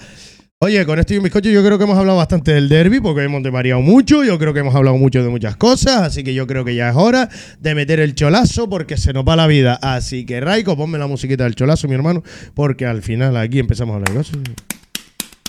El cholazo. Adiós, mi niño, ¿para quién va el cholazo de esta semanita? Anda, dímelo rápido, venga. El cholazo de esta semana es que va para el Granada, que acá me un gol. Perdón. El cholazo. eh, sí, sí, sí. Y un ex amarillo encima. Un Ah, ex ya me acuerdo. amarillo. Ya me acuerdo. El cholazo de esta semana va. Es que no sé si es para la Unión Deportiva, para el de seguridad del estadio. pa- es que no sé para quién es, porque no sé quién toma esa decisión. Vamos a ver. Cuando acaban los partidos, te abren todas las gradas, excepto la naciente. Qué casualidad, que es donde los jugadores van, se ponen enfrente y empieza todo el estadio a cantar y animar. Bueno, todo el estadio ese sector. Joder, vamos a ver, si abres todas las gradas, deja que la gente vaya y que también anime. No me, no me dejes, si me dejas pasar para todas las gradas, ¿por qué no me dejas pasar para naciente? No tiene sentido. Lo único que le quitaría el cholazo, que me parecería un poco más justo, es que eh, la ultranaciente haya dicho, si no están aquí durante todo el año y yo soy el que me mamo toda esta animación, la disfruto yo. Y no me parecería mal. Pero si esa decisión es de seguridad, o de la Unión Deportiva, el cholazo para quien sea, porque yo no sé para quién es. Vale, pues ahí va. No creo que no creo que Ultranaciones tenga ese poder como para tampoco. decidir sobre la seguridad. del estadio. No, yo- yo- a ver, yo, yo lo que digo es, si lo hace ultranaciente, me parecería eh, una equivocación porque, porque lo que hay que hacer es que cada vez se una más gente a eso. Claro. ¿Vale? Entonces, por eso, pero como no sé, no sé si Ultranaciente habrá dicho, o sea, ahora viene todo el mundo aquí y quieren mamarse lo bueno, y, y hasta lo entendería, pero no creo que lo hagan. Pero sí, sí lo digo un poco, porque como no sé cómo es, sí lo, sí lo dejo ahí, no sé cómo Yo es. entiendo, entiendo que sea por temas de seguridad, porque si es una grada que su cota son 1.500 aficionados, se te meten allí 2.000, pasa algo y tiene un problema el club. ¿eh? Sí, también. Entiendo que sea por eso. Pero por si la grada está vacía, solo están nacientes allí, todos los Bueno, sí, demás pero están está- vacíos. No hay nadie más. Hombre, tú pon y di, oye, eh, ya se ha metido bastante gente, a partir de ahora no pasa nadie. Pues si es que está vacío. Y además, lo que te da rabia de todo esto es ahora que se está montando el tinglado y se está montando la fiesta, ahora sí lo pones. Pero yo me acuerdo del año pasado, por ejemplo, de pasar. Y ahí no pasaba absolutamente nada. Vale, si tú me dijeras, está lleno, llega un momento que tú dices, oye, cuidado que esto se está sobrepasando de lo normal y cierra. Pero si, pero si está, la, la grada está a un 60% vacía. Ya, ya, ya, es verdad, es verdad, es verdad. Y toda la gente que se queda allí no llenaría la grada, yo creo. Oye, muy rápidamente. eh, bueno, ahí el cholazo de Ayose. Placa. Muy rápidamente, porque tenemos una noticia en el chat que quiero leer. Por cierto, está Ultra Naciente perdiendo la animación del estadio, que el control de la animación, esas olitas desde curva con el 1-0, esos Está goles. Robert moviéndolo ahí. Eh, Mejor no te digo quién la está moviendo. porque- Le tengo que grabar un vídeo para que se ríe. pero no es, la, no es una peña, ¿no? la, ola, la ola sale hacia los dos lados al principio. Que Sí, de, sí, sí, de ¿no? De la maravilloso, ola en el estadio, ¿eh? Por cierto, nos lo piden desde el chat, Folken, un cholazo pequeñito y con cariño a los que silbaron en el 39. Venga, va, un cholacito en el Eso está bien, ¿eh? Ese Ahí está. sí. Ahí está, con cariño. Aunque a nuestra afición nunca deberíamos darle, pero es que, es coño, me cago en todo, macho. Ya. Después nos quedamos de Ruimán cuando se queda. Pues mira, bueno, es- Eh, eh, a mí eso también me tocó los huevos. Lo de las olitas, lo- la- hacer la ola con 1-0 ganando la Ponferradina. ¿Esto qué es? Estamos la afición tiene que divertirse. Vale, pues Lo de los goles todavía ya me, cu- me cuesta un poco más, pero la Al- va al fútbol para al divertirse. Parque Santa Catalina. Mira.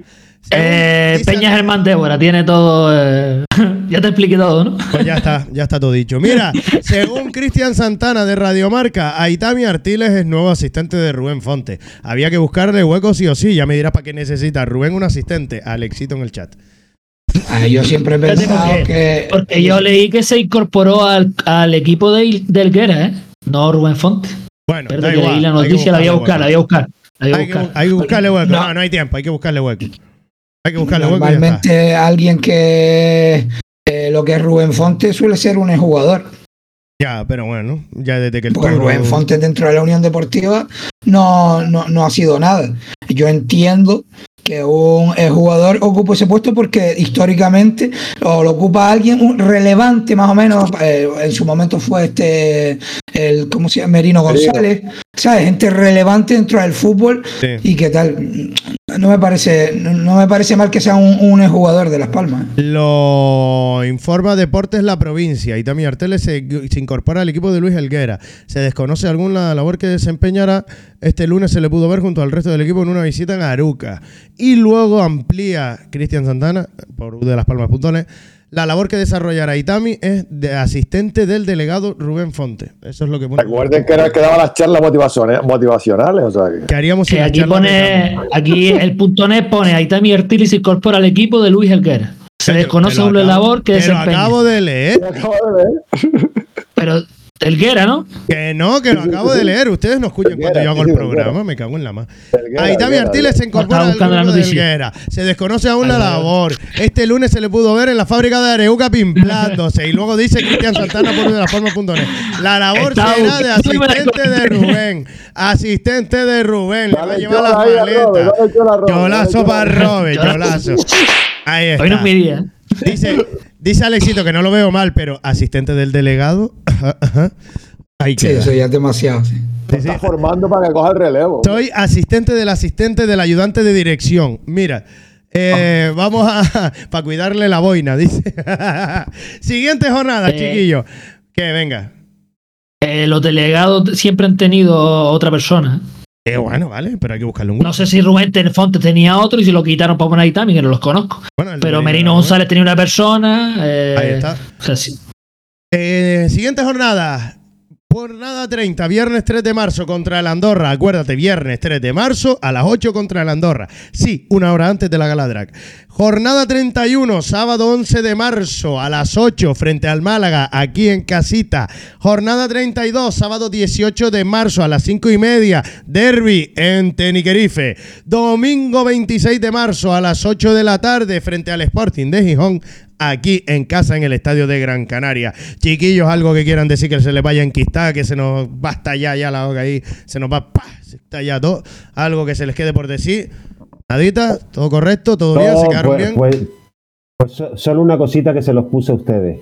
Muy bueno, muy bueno la entrevista que le hicieron a Luis Helguera. En Ah, arquitectos en la liga, sí. Muy Sí, bueno, sí, yo sí. señores. Muchas cosas de Vamos ahí todos lo que corriendo a está verla, Fran. haciendo Unión Deportiva Las Palmas por detrás y que no sabemos, ¿eh? Y que no sabemos, ¿eh? Eh, Véanla. Yo, yo Es sí, yo sí, una cosa, una cosa rápida. Eh, Es es una pregunta que, que- que quiero hacerle a- al profesor.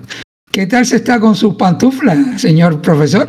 Maravillosa, maravillosa. Los pies calentitos, calentitos, señor. Dijo Son yo, pantuflas del señor a Son pantuflas de. Pantuflas que tienen mucho que ver con como yo empecé el programa, ¿eh? Calentito.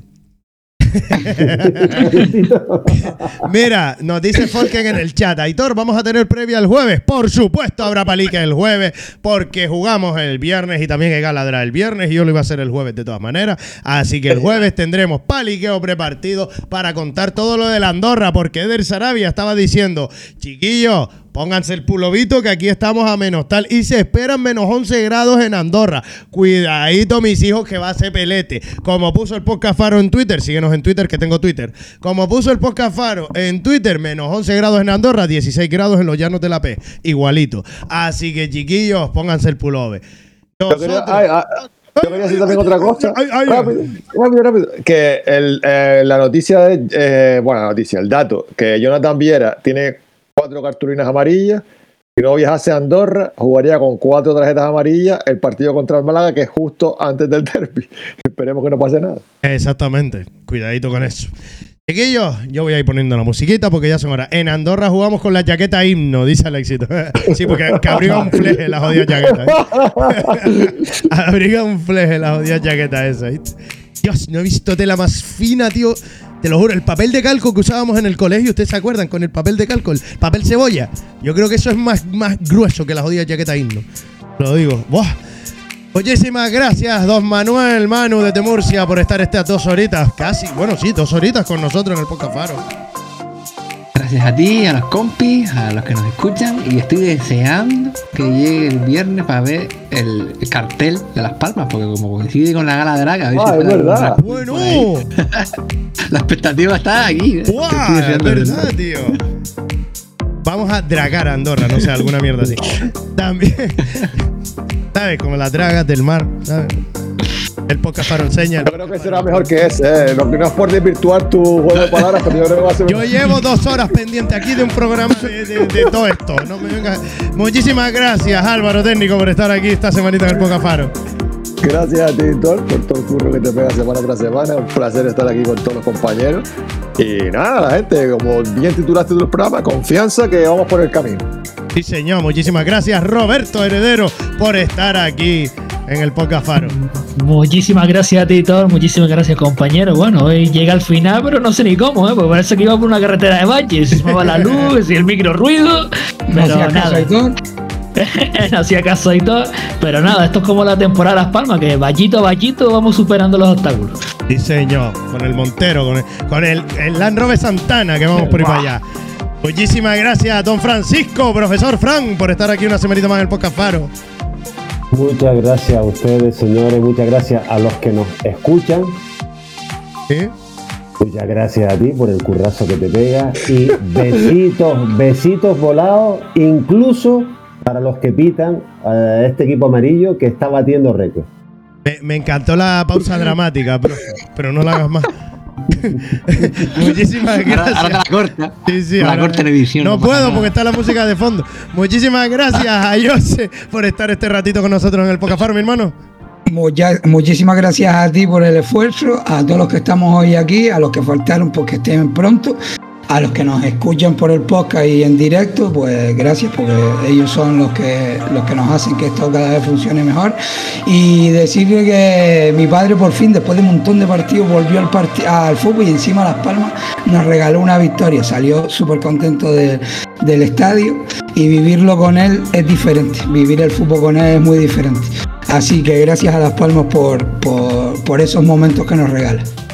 Pues sí, tío, y muchísimas gracias también a ti que nos estás viendo en directo en el Twitch, en YouTube o en diferido. Si le das a seguir o a suscribir en Twitch o en YouTube, cualquiera de las dos cosas, yo te estaré eternamente agradecido. ¿Por qué? Porque eso hace que yo diga, coño, esto gusta, esto está guay, esto va para arriba. Y como dicen todos en el chat que están viendo ustedes ahí a la derecha, esto se pasa bienísimo, chiquillos, en directo aquí. Es bien, esto, esto es una pasada. Esto esto es guapísimo.